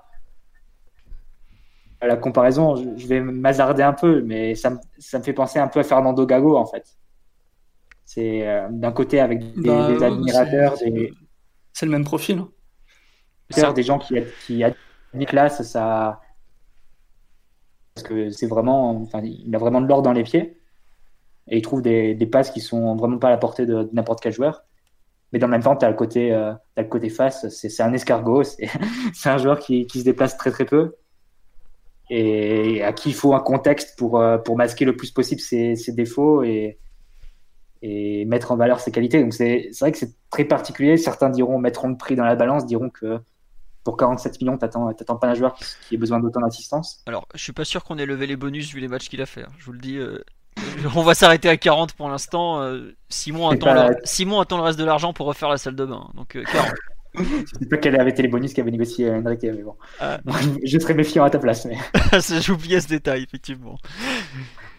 Ah, mais- Voilà, c'est un joueur tellement atypique. Je pense que les joueurs qui n'aiment pas Paredes ne l'aimeront jamais. Moi, personnellement, j'aime bien ce type de joueur, mais c'est vrai que c'est tellement et anachronique oui, comme, comme style que euh, tu comprendrais très bien qu'il n'y ait pas de place pour lui au PSG et que Paris décide de faire euh, de, de, de passer à autre chose cet hiver. Quoi. Peu peu importe les performances presque. Mm. Parce que ses caractéristiques vont pas changer. Et... Munoz, Verratti, Gay, tu vois pas très bien de qui pourrait être le remplaçant en fait, Paredes. Bah, en fait, c'est le remplaçant d'aucun des trois. Parce qu'il apporte pas ce que devant la défense. C'est pas la même chose. Ah oui, c'est ça en fait. C'est, tu- il peut être le remplaçant de personne vu qu'il a un profil en fait qui est, qui est complètement unique et comme tu dis un peu anachronique dans le sens où euh, il aurait pu être le remplaçant de Mota à une époque qui était un joueur qui imposait un rythme un peu un peu plus lent mais qui L'équipe jouait à un rythme beaucoup plus lent à l'époque de, de Laurent Blanc. Ouais. L'équipe du PSG pressait très peu. Il y avait une grosse, enfin une circulation vraiment très lente. Le PSG se protégeait uniquement par la, par la possession. Vraiment euh, un rythme assez, assez bas et, glo- et globalement le PSG faisait la différence sur quelques actions euh, très Ouais, je- ponctuelles. Mais il n'y avait pas la différence, il n'y avait pas la volonté d'accélérer le rythme. il n'y avait pas la volonté mais malgré tout quand tu regardais des fois certaines actions le ballon il allait vite. hein. Les joueurs se déplaçaient pas beaucoup mais le ballon il allait sacrément vite aussi quand même. Tu avais une fluidité dans, dans les transmissions que qui a forcément été un, un peu perdu par le, départ de, certains joueurs. Je pense notamment, bah, t'as pas tous les jours un avant-centre comme Ibra qui, a à la fois 10 et 9 en même temps. Tu, avais, tu as des joueurs comme, euh, comme Mota qui ne sont plus là. Verratti a évolué aussi dans son style de jeu. Enfin, c'était pas une équipe qui était spécialement lente, mais c'est vrai que elle n'était pas très active. Javier Pastore, effectivement, je l'oubliais, mais c'était un peu particulier. Il aurait peut-être été plus à l'aise dans ce PSG-là. Après, je trouve que euh, il y a un truc qui est qui est un peu. euh, Tu vois, tu as parlé de, gens qui n'aimeront pas Paredes, et je pense qu'en fait, il a des qualités qui font que tu as envie de l'aimer. C'est un beau joueur de football. Il a une qualité de passe, euh, la capacité qu'il a à trouver des angles que tu ne vois pas. C'est un peu ce que tu viens voir aussi dans un stade. C'est-à-dire, c'est des trucs, euh, quelque chose qui est rare. Mais en fait, il est frustrant. Je trouve que c'est ça le pire avec lui, c'est qu'il est- frustrant en fait, parce que tu sais que t'as l'impression que tu lui dis cours un peu plus et c'est pas non plus le, enfin c'est pas le plus dur sur un, pour un footballeur, c'est pas le, enfin être plus endurant, euh, être capable d'avoir plus d'activité défensive entre guillemets, surtout pour un milieu de terrain, on ne demande pas de, défendre comme euh, Nesta non plus, hein. on te demande de courir un peu plus, c'est accessible en fait. Et t'as l'impression que euh, il, il, va jamais acquérir cette capacité à changer un peu de dimension physique, mais et ça sera toujours en fait voilà ce, joueur euh, un peu hors du temps que tu décris. T'as as parlé de Gago, mais c'est totalement ça. C'est-à-dire un joueur extrêmement beau à avoir joué, mais qui finalement n'a existé dans aucune équipe européenne, alors que bah, Boca ça a été un joueur important. Qu'il a, je, crois, il doit avoir 80 sélections en équipe d'Argentine, Gago. Et c'est pas du tout un hasard. Je trouve qu'on retrouve un peu le même profil, savoir de euh, pour Paredes, savoir indiscutable en équipe d'Argentine et beaucoup plus en difficulté dans son club. Je sais pas Simon si, si tu valides un peu cette comparaison de Euh, si, ça fonctionne. Puis Gago, euh, c'est quelqu'un quand même. À l'époque, c'est le plus gros transfert de l'histoire du championnat argentin. Il rentre en finale de Coupe du Monde en 2014. Il, rentre en, finale du Libertadores, euh, même s'il se blesse euh, comme le gros fragile qu'il est en, en 2018. Donc ouais, ouais, non, si le, profil Gago fonctionne parfaitement. Les gens en Argentine sont très focalisés sur Riquelme parce que Paredes, il a commencé comme 10 et il n'a pas commencé comme 5. Et il a joué un petit peu avec Riquelme quelques matchs, mais c'est plus un Gago euh, fondamentalement. Et Redondo, ouais, il y a du, du Redondo techniquement, mais je pense que dans l'activité sans ballon et, et le, le profil défensif, ça n'a rien à voir. reste à espérer qu'on puisse. Mais- Oui Antoine, vas-y. Ouais, bah, en fait, tu as envie. euh, c'est ce que c'est un peu. C'est un peu les. Quand, quand tu prends la comparaison aujourd'hui, et là où tu te dis, putain, on aimerait qu'il aille vers ce profil-là, ça serait Jorginho. On, on lui disait, quand il arrive en Angleterre, même si bon, on ne va pas faire de comparaison qui n'ont pas lieu d'être, mais par rapport à l'Angleterre et la Ligue. Mais il y a des courses à faire, tu vois, comme tu dis, c'est frustrant. sur des, si à un moment, soit tu as le central, soit tu as le latéral qui a le ballon, tu dis fais tes 2, 3, 4, 5 mètres euh, pour offrir cette solution-là qui va tout changer. En plus, après, derrière, tu sais qu'il peut transformer le ballon en un super truc, soit en changeant le jeu, soit en trouvant une solution euh, entre les lignes.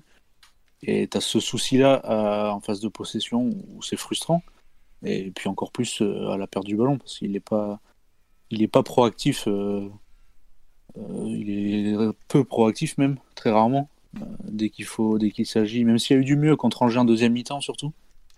Mm. Euh, mais c'est pas un mec qui va te récupérer une montagne de ballons, évidemment. C'est pas ce qu'on lui demande de toute Enfin, c'est ce qu'on lui demande, mais c'est pas ce qu'il sait faire. Mais après, ouais, c'est un, un, beau joueur frustrant. écoute, c'est déjà, un beau joueur. Hein. C'est déjà pas mal d'être un beau joueur. Oui, vas-y, Simon. Ouais, ce que, ce que j'avais sous-estimé un petit peu, c'est euh, le, mal que lui a fait la Russie en fait. Parce qu'en Russie, ça se voyait qu'il déjà il avait envie de partir de ce championnat et que mm, il s'en foutait un peu sur le terrain, mais l'équipe était tellement construite autour de lui euh, que je pense que ça ça l'a un peu transformé en caricature de lui-même. Il a pris beaucoup de poids, il a pris beaucoup de muscles. Euh, avec le ballon, il avait rien à faire sauf à, régaler quoi. C'est-à-dire qu'il prenait le ballon, il faisait parfois ça montait jusqu'à 20 transversales par match. C'est des trucs, euh, c'est des trucs qui n'ont aucun sens. Hein. Il y a, à part Pirlo, euh, certaines années, t'as aucun joueur qui jouait autant de longs ballons euh, en Europe dans les six plus gros championnats, vu que la Russie est le sixième. Pareil pour, pareil pour l'activité défensive. Là, on, trouve qu'il coupe pas très bien les contre-attaques, mais au moins il se replie jusqu'à sa surface. En Russie, il se repliait pas, et au moins, enfin au moins, là, ce qui se passait en fait, c'était qu'à la transition, c'était lui le relais qui était un peu plus haut et qui permettait de lancer directement un attaquant en profondeur. Euh, au moins, euh, disons que tu transformais une limite en qualité, dans une certaine mesure. Euh, et en Italie, il était quand même beaucoup plus mobile. C'était pas non plus. Ça a jamais été et ce sera jamais un immense coureur. Mais en Italie, il était plus léger, un peu plus mobile, un peu plus complet. Surtout la fin de saison qu'il fait à la Roma, où il est vraiment excellent. C'est un des meilleurs sur le terrain à chaque fois. Euh, même avec des joueurs euh, pas extrêmement dynamiques. Hein. On parle de, de Rossi, on parle de Straussman qui était déjà blessé. Euh, il y avait Nangolan, certes, mais bon, tout seul, on voit bien que un joueur qui court dans un, dans un milieu, c'est pas, pas miraculeux à ce point non plus. donc, ouais, la Russie lui a fait beaucoup de mal et, et je, pensais qu'en arrivant au PSG, il serait capable de se remettre directement dans une dynamique plus compétitive où il retrouve, non seulement il progresse, mais il retrouve aussi toute toutes les qualités euh, qu'il avait montrées à la Roma, surtout. Parce que euh, euh, on en a tiré des belles combinaisons, enfin, des, pardon, des belles compilations de passes, mais pour avoir revu certains matchs, je pense qu'il était quand même très léger mentalement. Il, bougeait encore moins, il était très déconnecté dans les matchs. Je pense que la Roma, c'est là où il a atteint son meilleur niveau de, compétition, et avec l'Argentine aussi. et, ouais, la Russie lui a fait vraiment beaucoup de mal dans le, côté joueur monotache trop protégé que ça lui a donné. Juste, euh, est-ce que juste, il y a deux questions que je pose. C'est la première, est-ce que tu penses que justement il y a de la marge peut-être à ce niveau-là en fait en termes de, de densité physique un peu? Parce qu'on ce qu'on disait, c'est dommage parce qu'il fait pas deux trois courses, il fait pas si. Est-ce que justement tu penses qu'après avoir été en un peu en hibernation en Russie pendant, il est resté combien de temps? Deux ans et demi là-bas, un an et demi Un an et demi. Ouais, un an et demi. Est-ce que tu penses que justement il a, il a un une évolution physique possible? Est-ce qu'il a une marge de progression, voilà, à ce niveau-là? Euh, Je sais pas. Je pense qu'il faudrait qu'il perde du poids déjà. Qui, enfin, là, il est pas gros, il a pas du ventre ou quoi que ce soit, mais faut se souvenir du joueur qu'il était à, à 20 ans, entre 18 et 20 ans. Il était vraiment très maigre, avec quand même euh, des bonnes jambes parce qu'il a des grosses jambes, mais il était assez maigre. Et là, maintenant, il est quand même, euh, en termes de body fat, je pense qu'il est bien plus haut qu'à cette époque-là. Et surtout, il a pris énormément de muscles surtout dans les cuisses et dans le bas en général. Je, ne suis pas sûr qu'il ait le, moteur à la base pour assumer un tel poids, sans être un joueur énorme. On parle pas de, Lukaku ou, ou, ou, Higuain ou ce genre de carcasse. Il faudrait qu'il perde un peu de poids, je pense, et faudrait qu'il enchaîne les matchs surtout. Euh, enfin, ça se voit qu'à l'entraînement, c'est pas en général, sur le terrain, quand tu fous un peu rien, ça veut dire qu'à l'entraînement, tu fous rien aussi. Sauf si tu es Cristiano Ronaldo ou Messi ou un joueur très particulier comme ça, où tu es obligé de sur le terrain. Euh, donc, euh, ouais, je pense qu'il faudrait qu'il ait du temps de jeu, surtout comme en Argentine, où il monte progressivement en puissance jusqu'à finir le sixième match, où, où limite, il domine physiquement Arturo Vidal dans tous les duels et dans toutes les interventions. Quoi. Ah oui, ça a changé. voilà. Donc, le problème du temps de jeu, ça va être important pour lui parce que s'il joue vraiment très peu, euh, ça va être à chaque fois pile ou face. Quoi. Si tu le mets dans des assez bonnes conditions et qu'il est plutôt inspiré, plutôt motivé, il va pouvoir te faire un match un peu comme, euh, comme ce week-end.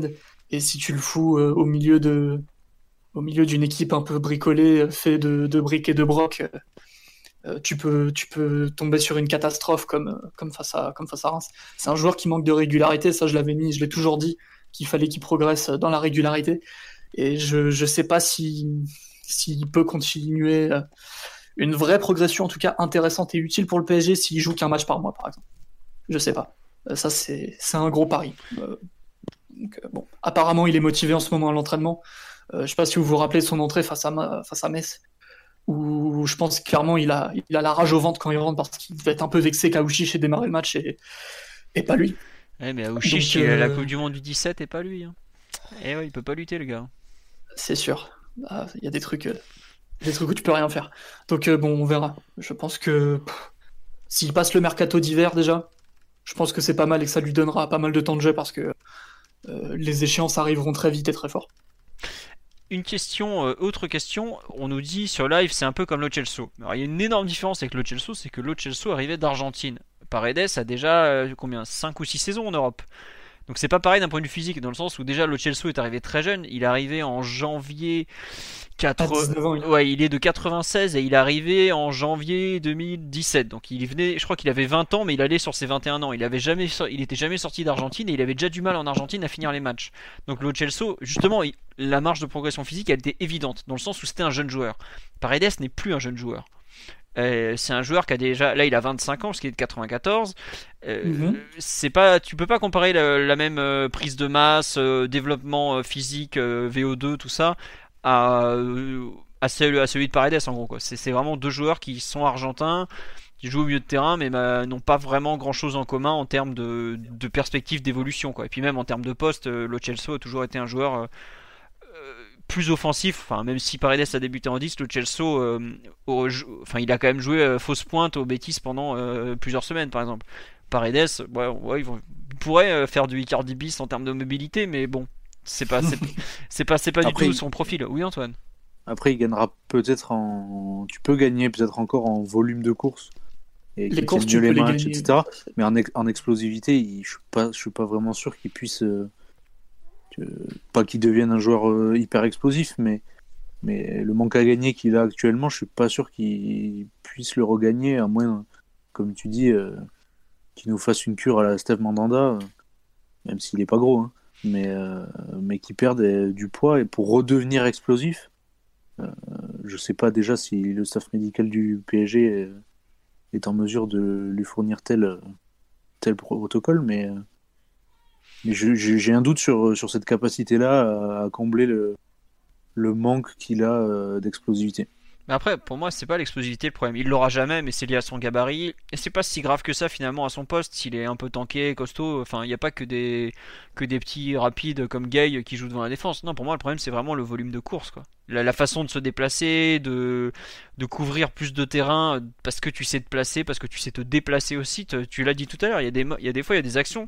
Il fait, un, il fait 3, un pas de. Allez, de, il se déplace de 2 mètres et ça change toute la structure de, de l'organisation du PSG. Mais après, euh, si s'il apporte pas plus sur euh, sur ce point à ce point de vue-là, il pourra difficilement euh, demander plus. En termes de temps de jeu, tu vois, Simon, tu disais il va avoir besoin de d'enchaîner tout ça, mais sachant qu'il y a 5 minutes de terrain, bon, on peut compter peut-être Marquinhos qui va redescendre d'un cran, mais là l'infirmerie va se vider, elle est déjà même en train de se vider. Je sais pas quand est-ce qu'on va pouvoir le faire jouer avant le, mois de janvier, février, où d'un coup il y a les, matchs de coupe euh, nationale.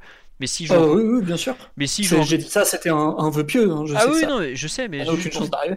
Le problème des coupes nationales, c'est qu'à ce moment-là, il jouera pas forcément avec les titulaires comme il a pu jouer ce samedi. Quoi. Donc c'est un peu le, le serpent qui se mord la queue. À quel moment il va pouvoir se retrouver dans une position aussi favorable ça- On peut se poser la question. Quoi. Mais bon, après, Et, et c'est plus, euh, c'est plus une question que. Mais, est-ce qu'il n'y a pas un souci euh, par rapport au- aussi au fait qu'il a du mal en fait à se connecter avec euh, soit sa paire de centraux ou les joueurs qui l'entourent Euh, Je vois les, matchs de l'Argentine, c'est un peu le dépositaire du jeu. À Paris, tu as d'autres profils de, défenseurs centraux évidemment. Et est-ce qu'il n'y a pas ce souci-là? Tu vois, Thiago Silva, il peut assurer la relance sans aucun problème. Des fois, il n'a pas besoin de Paredes, il peut le boycotter sans problème, il va se débrouiller.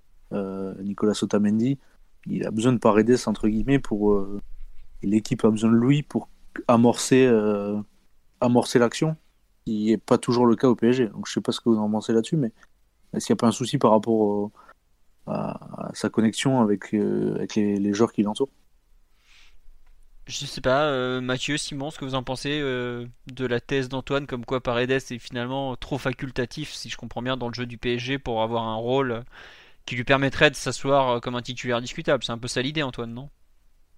Bah, titulaire indiscutable, je sais pas, mais au moins euh, devenir un joueur utile euh, comme il a pu l'être samedi. En plus, euh, j'aime beaucoup le joueur, euh, aucun problème là-dessus. Euh, mais qu'il soit, qu'il soit au moins utile à toutes les, à toutes les rencontres euh, auxquelles il participe. Ouais, Disons Mathieu? qu'il n'a pas la même importance aujourd'hui dans, dans le système du PSG que, qu'il avait à Empoli où il était euh, la figure de proue de l'équipe. C'était celui qui faisait marcher le système. Importance non plus qu'en équipe d'Argentine où effectivement c'est le joueur, le cinco, le joueur devant la défense. Et l'équipe est un peu construite autour de lui, vu que même un Lo Celso, par exemple, est plutôt relégué sur le banc pour, euh, pour accommoder des profils plus Paredes compatibles et, euh, et qui soient capables de courir à ses côtés. Donc, euh, d'importance dans l'équipe, elle est, elle est pas du tout la même. Mais en même temps, le niveau du PSG est pas du tout le même que celui d'Empoli ou celui de l'équipe d'Argentine. Donc c'est un peu, un peu le choix entre vouloir être dans une meilleure équipe ou vouloir plus de protagonisme. C'est- Mm. Tu peux pas avoir les deux dans Paredes. T'as raison. Mais est-ce que, ouais, est-ce que justement il n'a pas besoin de se, soit de se sentir, soit de l'être, tout simplement, euh, un peu plus, un peu plus important pour pouvoir euh, s'épanouir, euh, ce qui ferait de lui évidemment un joueur pas PSG compatible, quoi. Mais dans ce cas, C'était l'enjeu de, c'était l'enjeu de son transfert dans un... soit le PSG ou, que ça a été autre chose. Il fallait qu'il ait une vraie capacité à progresser, à franchir un cap. Bon là, il se trouve qu'au PSG, tout ce qui se passe un peu est en sa défaveur depuis le début qu'il est arrivé. Euh, c'est de sa faute et aussi pas que de sa faute. Je pense que il est pas super bien tombé non plus. Mais, mais ouais, c'était clair qu'en arrivant, il fallait qu'il puisse euh, s'adapter à un effectif de meilleure qualité, euh, qui soit capable de, de gommer ses défauts petit à petit. Bon, pour l'instant, on n'a pas vu ça, mais, mais bon, il a encore 4 ans de contrat, rien n'est perdu. on nous dit qu'il a pu filer 4 ans et demi de contrat à ce type. Mais Eh, il a un bon agent, on. Franchement, on se demande. Ah, il a un bon agent qui s'entendait bien avec notre directeur sportif. C'est bizarre, dis donc. Non, non, mais bon, euh, c'est vrai que euh, c'est, aujourd'hui, il faut qu'il arrive à trouver un rôle qui lui permette d'exister, quoi, tout simplement. Là, il a réussi sur ce match-là. Il fait une très bonne deuxième mi-temps, notamment. euh, il faut qu'il continue sur ce, rythme-là pour pouvoir à, à terme de l'espoir. Après, il a de la chance, c'est que Herrera, il a réussi à se reconvertir latéral droit euh, et être meilleur que pratiquement tous nos joueurs titulaires. Il peut espérer devenir le milieu de terrain numéro 4 à, à moyen terme, mais bon. Non, voilà, c'est ça un peu le, le, le point Paredes aujourd'hui à cet instant, c'est qu'il a au moins une mi-temps, voire un match sur lequel s'appuyer pour dire euh, moi je suis capable d'apporter ça. Et c'est c'est mieux que rien. Vu d'où il vient cette saison, euh, c'était, enfin sa première titularisation été tellement effroyable le pauvre que il- voilà, on vient de faire 40 minutes sur Paredes effectivement, mais bon, ce podcast n'a aucun sens. c'est pas grave. on- on- on- on Il a même pas un paragraphe entier dans les notations de, de la presse. Ah si si, moi j'ai fait un beau paragraphe en plus, hein, j'ai tout donné. hein. Non mais bon, bon, est-ce qu'il y a un autre En joueur cas Dominique, c'est vrai qu'il a toujours une pensée pour Paredes. hein. Ah bah dès qu'il faut mettre un taquet, il en prend. hein. Non, ce n'est pas un podcast Paredes, mais c'est vrai que c'est Parce un... qu'ils ont la même mobilité, ça. c'est vrai que... Oh, magnifique tacle. Euh, non, mais pour une fois qu'on peut juger un peu sur la durée, euh, ce joueur qui est quand même très très particulier depuis son arrivée, qui a un profil à part, c'est normal qu'on en parle longuement parce que c'est quelque chose de bah, déjà de qu'on voit pas tous les, toutes les semaines. Donc voilà, et puis globalement, on vous fait un débat qu'on espère de qualité, donc on essaye de, le faire bien. Donc, on va un peu lâcher Paredes. Et s'il y a un autre joueur dont vous voulez reparler sur le match de, de ce samedi, j'ai parlé vite fait de Herrera en arrière droit, mais on peut évoquer un autre joueur, il n'y a pas de souci. Euh, je pense que sur ce, sur ce match, il faudrait parler de Marco Verratti, mais c'est un peu embêtant de, de, parler de Verratti en étant original et en faisant un débat aussi profond que pour. Comme. Bah, ah, J'ai rien à dire à part qu'il est trop fort. Hein, donc, euh. Non mais voilà, le problème de Verratti c'est qu'il il est bon, euh, bah il est bon quoi. En fait, il y a, on fait des débats sur Verratti, sur Verratti quand il fait des mauvais matchs quoi. Donc à partir de là, euh, c'est c'est dur de dire euh, des trucs nouveaux sur lui. Je sais pas Mathieu, bah toi tu vas limite c'est toi qui en pourra en parler le mieux ce mois-ci parce que tu vas le voir avec la sélection italienne et que tu le vois dans un autre contexte. Mais sinon nous on le connaît par cœur et il nous déçoit allez une fois tous les 10 matchs, c'est ça à peu près. Tous les 50 matchs même? Je sais pas, est-ce qu'il a fait un mauvais, euh, un mauvais match cette saison, Verratti par exemple? Aussi, oh, il y en avait eu un qui était pas bon, je crois que c'était à Rennes, non? Où il était pas terrible. Mais bref. À Rennes, tout le monde était nul, donc ça compte pas. Voilà, mais bon, un mauvais match de Verratti. Après, est-ce qu'il est toujours aussi bon euh, Là, il m'a paru particulièrement très bon. Hein. Disons qu'il sort d'une énorme semaine parce que déjà contre Galatasaray, c'était euh, le récital. Hmm. Je sais pas, tu veux ajouter quelque chose, Simon ou Mathieu ou Antoine, sur le match de Verratti samedi? Non, non, en vrai, non, il est vraiment. Bah, franchement, il est au-dessus du lot et. Qu'il est indispensable et trop fort. Je pense qu'on est, un, on est un podcast un petit peu sérieux et on n'est pas là pour dire que Verratti est nul et, et qu'il rate toutes ses prises de balles et qu'il progresse pas depuis des années. Quoi.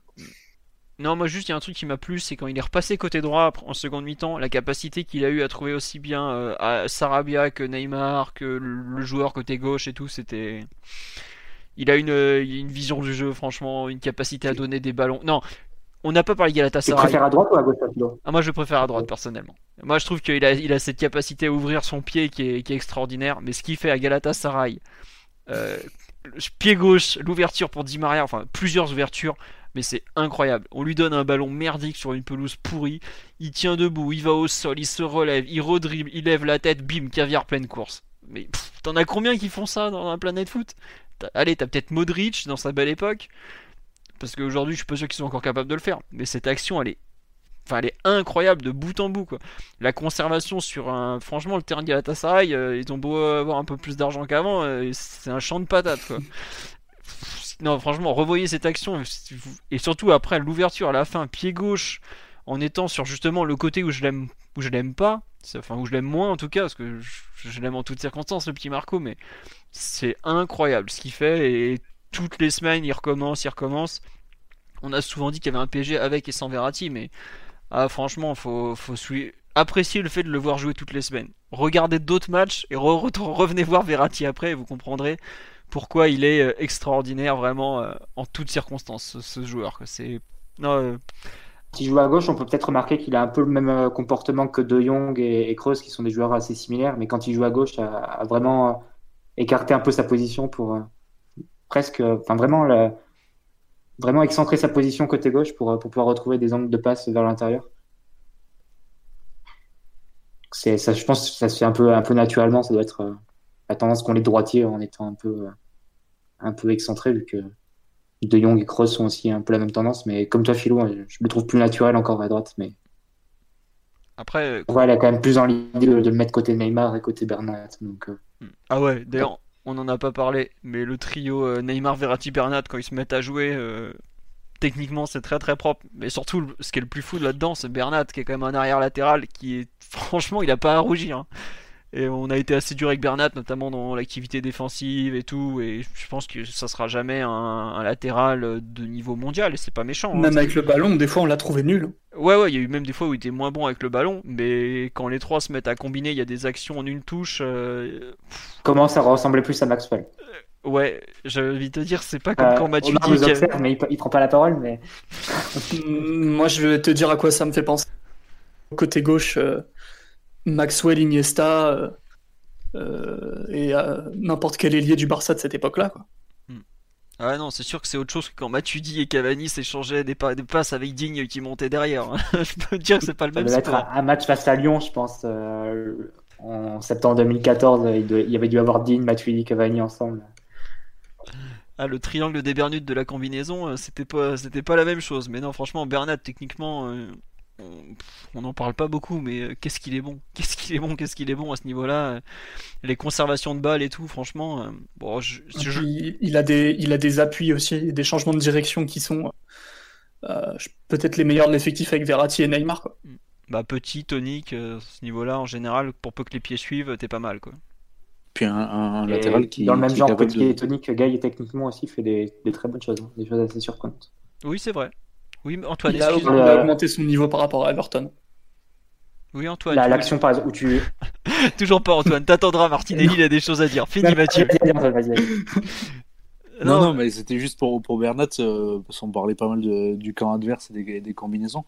Et, c'est top d'avoir aussi un milieu, euh, enfin un latéral, qui, qui, te permet, euh, bah, de, si tu es sous pression, euh, de pouvoir ressortir le ballon. Ce serait bien d'avoir un pendant côté droit. mais, mais ouais, c'est hyper propre. Et même si, comme tu disais, comme vous disiez même, Mathieu et Philos, moi je préfère aussi Verratti côté droit. Mais, mais bon, après, c'est pas. Et puis, comme tu dis, Gay, c'est pas Matuidi non plus. Euh, notamment en jouant vers l'avant, ça fait la, bonne transition euh, pour parler de game, mais, euh, mais ouais, Bernat, top. Et comme tu tweetais, Philo, il s'agirait très très très très vite de, de le prolonger. Ah oui, alors ça d'ailleurs c'est bon après les prolongations, enfin clairement tu as eu les deux jeunes qui sont passés là, Innocent Dagba où c'était des contrats faciles à gérer parce que c'est des petites sommes. Là ils ont attaqué Verratti, Marquinhos, euh, ce qui est logique parce que c'est deux cadres et qui sont en contrat jusqu'en 2021-2022. Je pense que Bernat sera dans cette charrette là ou pas loin quoi. Après les plus vieux là, les Cavani, Silva, c'est plus compliqué parce qu'il faut voir le déroulement de la saison pour évaluer la chose. Et après, il y a encore les cas particuliers qui sont euh, Mbappé et Neymar de par leur, euh, leur salaire et autres. Mais non, Bernat, pour moi, ça fait partie des joueurs que tu dois prolonger, honnêtement. T'as as, galéré pendant des années à tenter de faire de Digne et Kurzawa des, remplace, des, des, titulaires, ils ont, ils ont jamais réussi. Lui, en un mois, il avait réussi. Non, tu le gardes. Ça sera jamais Marcelo, euh, mais bon, il y en a beaucoup qui seront jamais Marcelo. Mais un, bon arrière-gauche comme ça, qui est, qui est, fiable, surtout qui a retrouvé une, une fiabilité physique qu'il avait complètement perdue. Non, faut, faut, le garder. Après, oui, c'est sûr, si tu lui files le, salaire de Silva, ça, va un peu coincer, mais bon, c'est un joueur que tu as envie de garder. Surtout qu'il a 26 ans, il est en pleine force de l'âge, et il sait, la valeur de la Ligue des Champions qui est ton objectif euh, le plus important. Donc, euh, non, non, non, non. Tu, dois absolument, euh, ou si tu ne le prolonges pas, tu dois au moins trouver un remplaçant de sa trempe, et c'est pas ça, ça, court pas les rues, quoi. Surtout latéral, c'est un poste vraiment dur à occuper, dur à trouver, tout ça vraiment, je, enfin, si tu le perds, c'est vraiment une, vraie grosse perte. Après, techniquement, hein, étant donné qu'ils rêvent que d'une chose, c'est de rentrer à Valence, euh, c'est pas eux qui vont venir te contrarier à court terme. Et le Barça et le Barreal ont quand même déjà des joueurs euh, assez importants à ce niveau-là. Ils ont déjà investi un minimum entre Junior Firpo et Ferland Mendy, plus les titulaires que sont Marcelo et Alba. As quand même, euh, en théorie, tu es censé pouvoir conserver le joueur. Bon, on verra. Sur les autres performances individuelles à retenir, un petit mot quand même sur l'arrière droite fortune du jour, à savoir euh, Ander Herrera, qui après avoir été relayeur droit euh, est passé donc un cran plus bas. Il avait joué à ce poste-là à Manchester United, j'ai appris dans l'avant-match, je ne savais pas, ça s'est confirmé honnêtement. Euh, on nous demande est-ce que c'est un latéral démagogique? Omar qui nous écoute en silence euh, pourra témoigner. Mais euh, je sais pas ce que vous. Enfin, moi personnellement, c'était limite le match que j'ai préféré de lui à ce poste d'arrière droit. Euh, intéressant, même dans, ses interventions défensives. il y a un moment au début de match, il est un peu loin sur un centre et il y a un duel où il gère mal ou ce genre de choses. Mais globalement, c'est peut-être l'endroit, je trouve, où il a le plus apporté dans... en général. Je sais pas ce que vous en avez pensé. qui veut se lancer sur l'ami Ander Mathieu, non bah, Si tu résumes. On rigole en fait parce que Omar fait preuve d'une mauvaise foi incroyable en nous expliquant que sa mi-temps est infâme mais qu'il parle français. Voilà. non, il a fait un bon match. Et... Mais. Enfin, je sais plus dans quel podcast, podcast je disais ça, mais je militais pour la présence de Herrera côté droit si besoin. Parce que Herrera, déjà, c'est un joueur qui a des limites mais qui est intelligent sur le terrain, dans l'ensemble. Donc qui comprend bien les tâches qui lui sont attribuées, même au poste d'arrière droit où il avait joué quelques matchs avec Manchester United, donc forcément pas un expert du poste, mais au moins il n'était pas complètement dans l'inconnu et je pense qu'il tactiquement en tout cas il a les ressources pour s'en sortir. Et même techniquement, Euh, j'ai trouvé que son manque parfois d'initiative ou, ou, de créativité ou de vision euh, au milieu de terrain, c'était un petit peu plus euh, caché sur, sur le côté et, et on l'a vu, on l'a vu bien aider à la circulation du ballon, bien aider à la conservation du ballon. Là où Bernat avait un rôle plus de coureur combinateur, lui il avait plus un rôle un peu plus sécurisant. À part sur la super passe où il trouve Sarabia. Mais ouais, ouais, il a fait un bon match. Et, et puis même physiquement, je ne l'ai pas trouvé trop gêné par, euh, par les allers-retours à faire sur le côté. Très bien. Euh, ouais. Non, j'avais lu une, une, remarque, mais je, je la retrouve plus, donc c'est pas très grave. Vas-y, Antoine. Ouais, et puis, puis comme tu dis, euh... en fait, il a pas, surtout en deuxième mi-temps, euh, il a quand même pas mal, euh, il s'est pas mal réaxé. Euh, bah D'ailleurs, je sais pas si, si vous avez vu sa carte de ballon touché. C'est assez intéressant parce qu'il a beaucoup beaucoup de ballons qui, qui, touchent en fait autour du rond central, côté droit évidemment. Euh, mais il s'est pas mal, euh, il s'est pas mal réaxé. Euh, après, euh, pas surpris de, même s'il a pas beaucoup joué de son niveau, physique, il avait quand même, il a toujours eu ce côté très travailleur, etc. hyper respectueux des consignes, machin. Mais c'était assez intéressant qu'en deuxième période, il, a pas mal joué pas non plus euh, hyper, euh, hyper axial, mais il, a joué euh, bah, demi-espace droit, voire même, voire même plus intérieur. Un petit peu comme Alves faisait quand il était au ouais, PSG. Ben c'est ça, exactement. Bon, avec moins de créativité, évidemment. Ouais. Euh, mais, euh, mais assez intéressant et à voir comment ça va évoluer, même si ça ne sera pas un titulaire à, droite en puissance, mais enfin, quoique. Euh, mais, mais voilà, intéressant. Très bien. Euh, Mathieu, tu veux ajouter quelque chose ou non On a fait le tour. Il y a un joueur dont tu veux parler euh, ou pas D'ailleurs, c'est que on en est une heure et demie de podcast sur le PSG Angers. Je pensais pas qu'on ferait aussi long, effectivement. Euh, oui, Matt? Bah, c'est difficile. Après, tu peux, relever les gestes techniques qu'a fait Neymar. Tu peux relever le début de match très difficile de Kimpembe qui qui a raté à peu près tout ce qui était ratable durant la première demi-heure profondeur, euh, les alignements, euh, les décrochages de, de l'attaquant dont j'ai encore oublié le nom d'Angers. Rachid Ali, oui, Mathieu, tu vas me faire une cure de multiplex, tu vas voir, ça va te faire du bien. Ah, suis perdu. À Angers, ils ont, ils ont, changé trop de joueurs. Je, ne reconnais plus l'équipe qui avait Endoy comme, comme fer de lance. Alors, le chat qui miaule, c'est mon fils derrière en train d'hurler parce que sa mère lui change ta couche. je suis désolé. c'est ça, le chat qui miaule. Oui, vas-y, excuse-moi. Non, mais voilà, je pense que on a fait à peu près le tour. euh, on nous parle de oui Arthur Zagre qui pleure derrière, toujours pas. Je suis désolé.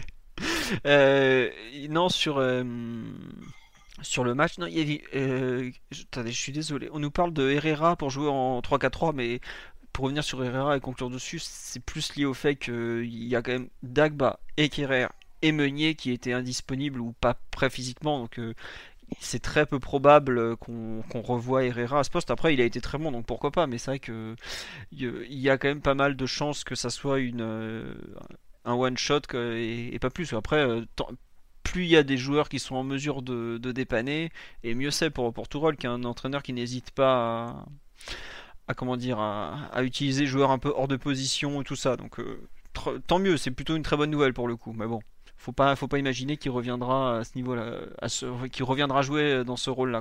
Peut-être qu'on le reverra par contre euh, éventuellement devant la défense ou dans, dans, un autre poste éventuellement. À voir en tout cas. Bon, je pense qu'on a fait le tour sur ce PSG Angers qui a quand même été. Euh, Peut-être un petit mot sur Sarabia quand même. Ah oui oui pardon pardon. Vas-y, euh, je t'en prie Simon. Ça sera le mot de la fin après parce que bon, je pense à ceux qui vont voir demain le podcast est marqué 1h30 de PSG Angers, je, ça va en décourager plus d'un. Mais vas-y, je crois qu'on est tous d'accord pour. Je crois qu'on est tous d'accord pour dire qu'il a fait sans doute sa meilleure prestation sous le maillot parisien. Et, et, je suis content pour lui parce que c'est un match où il a vraiment su faire ce qu'il fait de mieux et pas autre chose. Euh, C'est-à-dire que on prend toutes les actions où il a été en réussite, où il n'a pas non plus euh, éclaboussé tout le match de sa classe. Sarabia, c'est pas Neymar, c'est pas Di Maria, c'est pas ce genre de joueur. Mais on prend toutes les actions où il est en réussite, que ce soit le but, la passe décisive, euh, voire euh, la deuxième euh, passe où, il tire d'Angueil.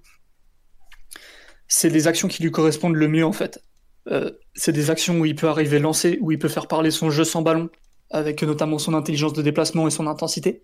C'est aussi des, des actions où il peut recevoir des centres ou lui-même adresser des centres. Donc la passe décisive pour Icardi. Euh, le but où bon, je trouve que les Angevins ont un peu défendu comme des alcooliques, mais c'est quand même bien joué de sa part. Euh, et même l'action où, il sert Gay, c'est une action où il est à la réception d'un centre qui vient du côté gauche. Et je le trouve bon pour recevoir les centres, bah, du coup, forcément plus autour du deuxième poteau, comme c'est sa zone naturelle. Mais ouais, je, je, suis content de voir euh, Sarabia dans des situations où on sait qu'il peut répondre présent, plutôt que de lui demander de faire des trucs qui qui fait pas très bien ou, ou qu'il n'a pas l'habitude de faire. Très bien. Non mais tu, as raison parce qu'il effectivement il a fait son meilleur match et lui-même l'a reconnu. Après, et il a aussi il a aussi avoué que le, fait de ne pas euh, d'attendre ce premier but euh, avait été une attente un peu longue et pénible. Donc bon, tout va bien. On peut lui souhaiter de, de recommencer. Puis bah c'est vrai que est-ce qu'il sera titulaire contre Nice au retour de la trêve internationale? C'est une question qu'on peut se poser parce que lui, contrairement à d'autres, va partir en sélection. Bon, je ne pense pas qu'il jouera les deux matchs de l'Espagne comme titulaire. Éventuellement, il jouera un des deux où il devrait rentrer au moins en jeu, puisqu'il rentre pratiquement à chaque rencontre maintenant. Enfin, au moins lors la dernière trêve.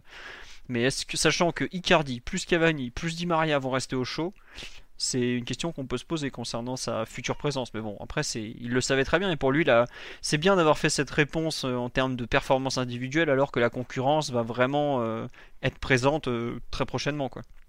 Ça tombait bien parce que, pour le coup, si c'était loupé là, alors bon, il avait déjà fait une belle action contre Galatasaray qui valait cher, et il avait fait un bon début de, un bon début de match, j'avais trouvé. Mais si c'était loupé, il aurait vraiment été très très en, difficulté. Là, il a au moins ce match référence et comme tu le dis, la façon qu'il a eu de, d'être à la réception de, des centres, d'être, euh, d'être un peu différent en attaque par rapport à ce que proposent Icardi et Neymar, c'est, peut-être là où il a été le plus, euh, où il s'est mis le plus en valeur par rapport en, en, termes de complémentarité au final. Et malgré tout, ça reste euh, assez important et Tourelle a vraiment l'a défendu et a vraiment beaucoup apprécié son match encore une fois. Donc, on va voir ce que ça va donner. Bon, Antoine, Mathieu, est-ce que vous voulez rajouter quelque chose ou on conclut sur ce PSG Angers Cette belle victoire 4-0 Bon, pas de réponse. Fallait répondre plus tôt. On va finir sur le résultat des autres équipes du PSG.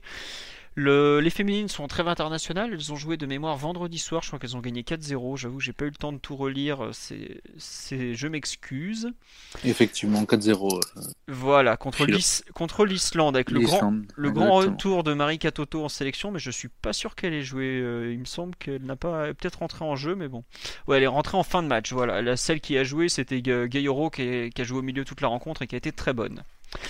Ensuite, le hand, euh, pas eu de match des Champions ce week-end, mais en revanche, il y a eu une belle victoire jeudi soir à Nîmes, au, dans, Parnasse, la salle où le, le PSG galère régulièrement. Donc, euh, bien, ils sont toujours en tête de, du championnat et de leur poule de Ligue des Champions. Et enfin, chez les jeunes, bon bah la réserve, euh, si la réserve qui est devenue l'équipe C a gagné 2-0 de mémoire ce week-end, mais bon, ça c'est du le CFA2, donc ça vous intéresse, j'imagine pas beaucoup. Enfin, du National 3 désormais, ça s'appelle.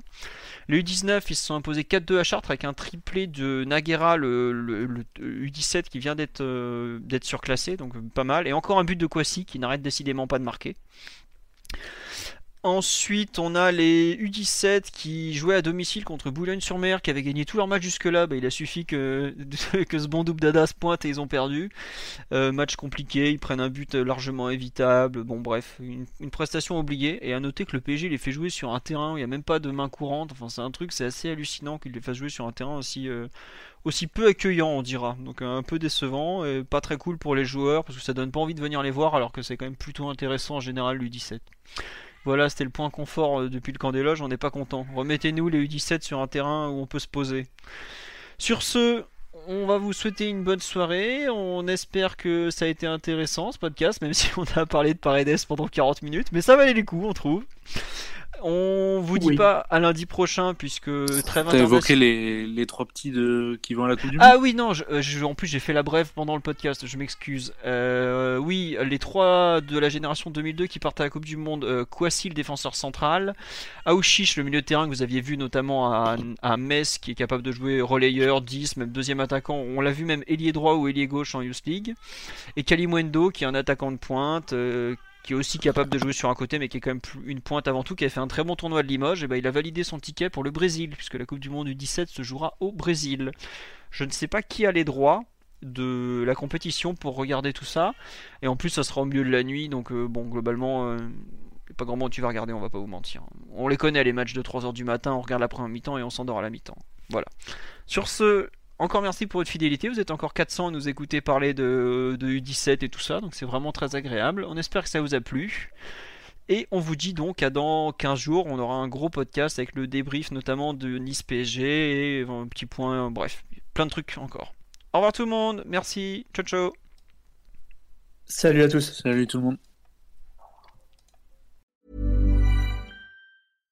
Flexibility is great. That's why there's yoga. Flexibility for your insurance coverage is great too. That's why there's United Healthcare Insurance Plans. Underwritten by Golden Rule Insurance Company, United Healthcare Insurance Plans offer flexible, budget friendly coverage for medical, vision, dental, and more. One of these plans may be right for you if you're, say, between jobs, coming off your parents' plan, turning a side hustle into a full hustle, or even missed open enrollment. Want more flexibility? Find out more about United Healthcare Insurance Plans at uh1.com.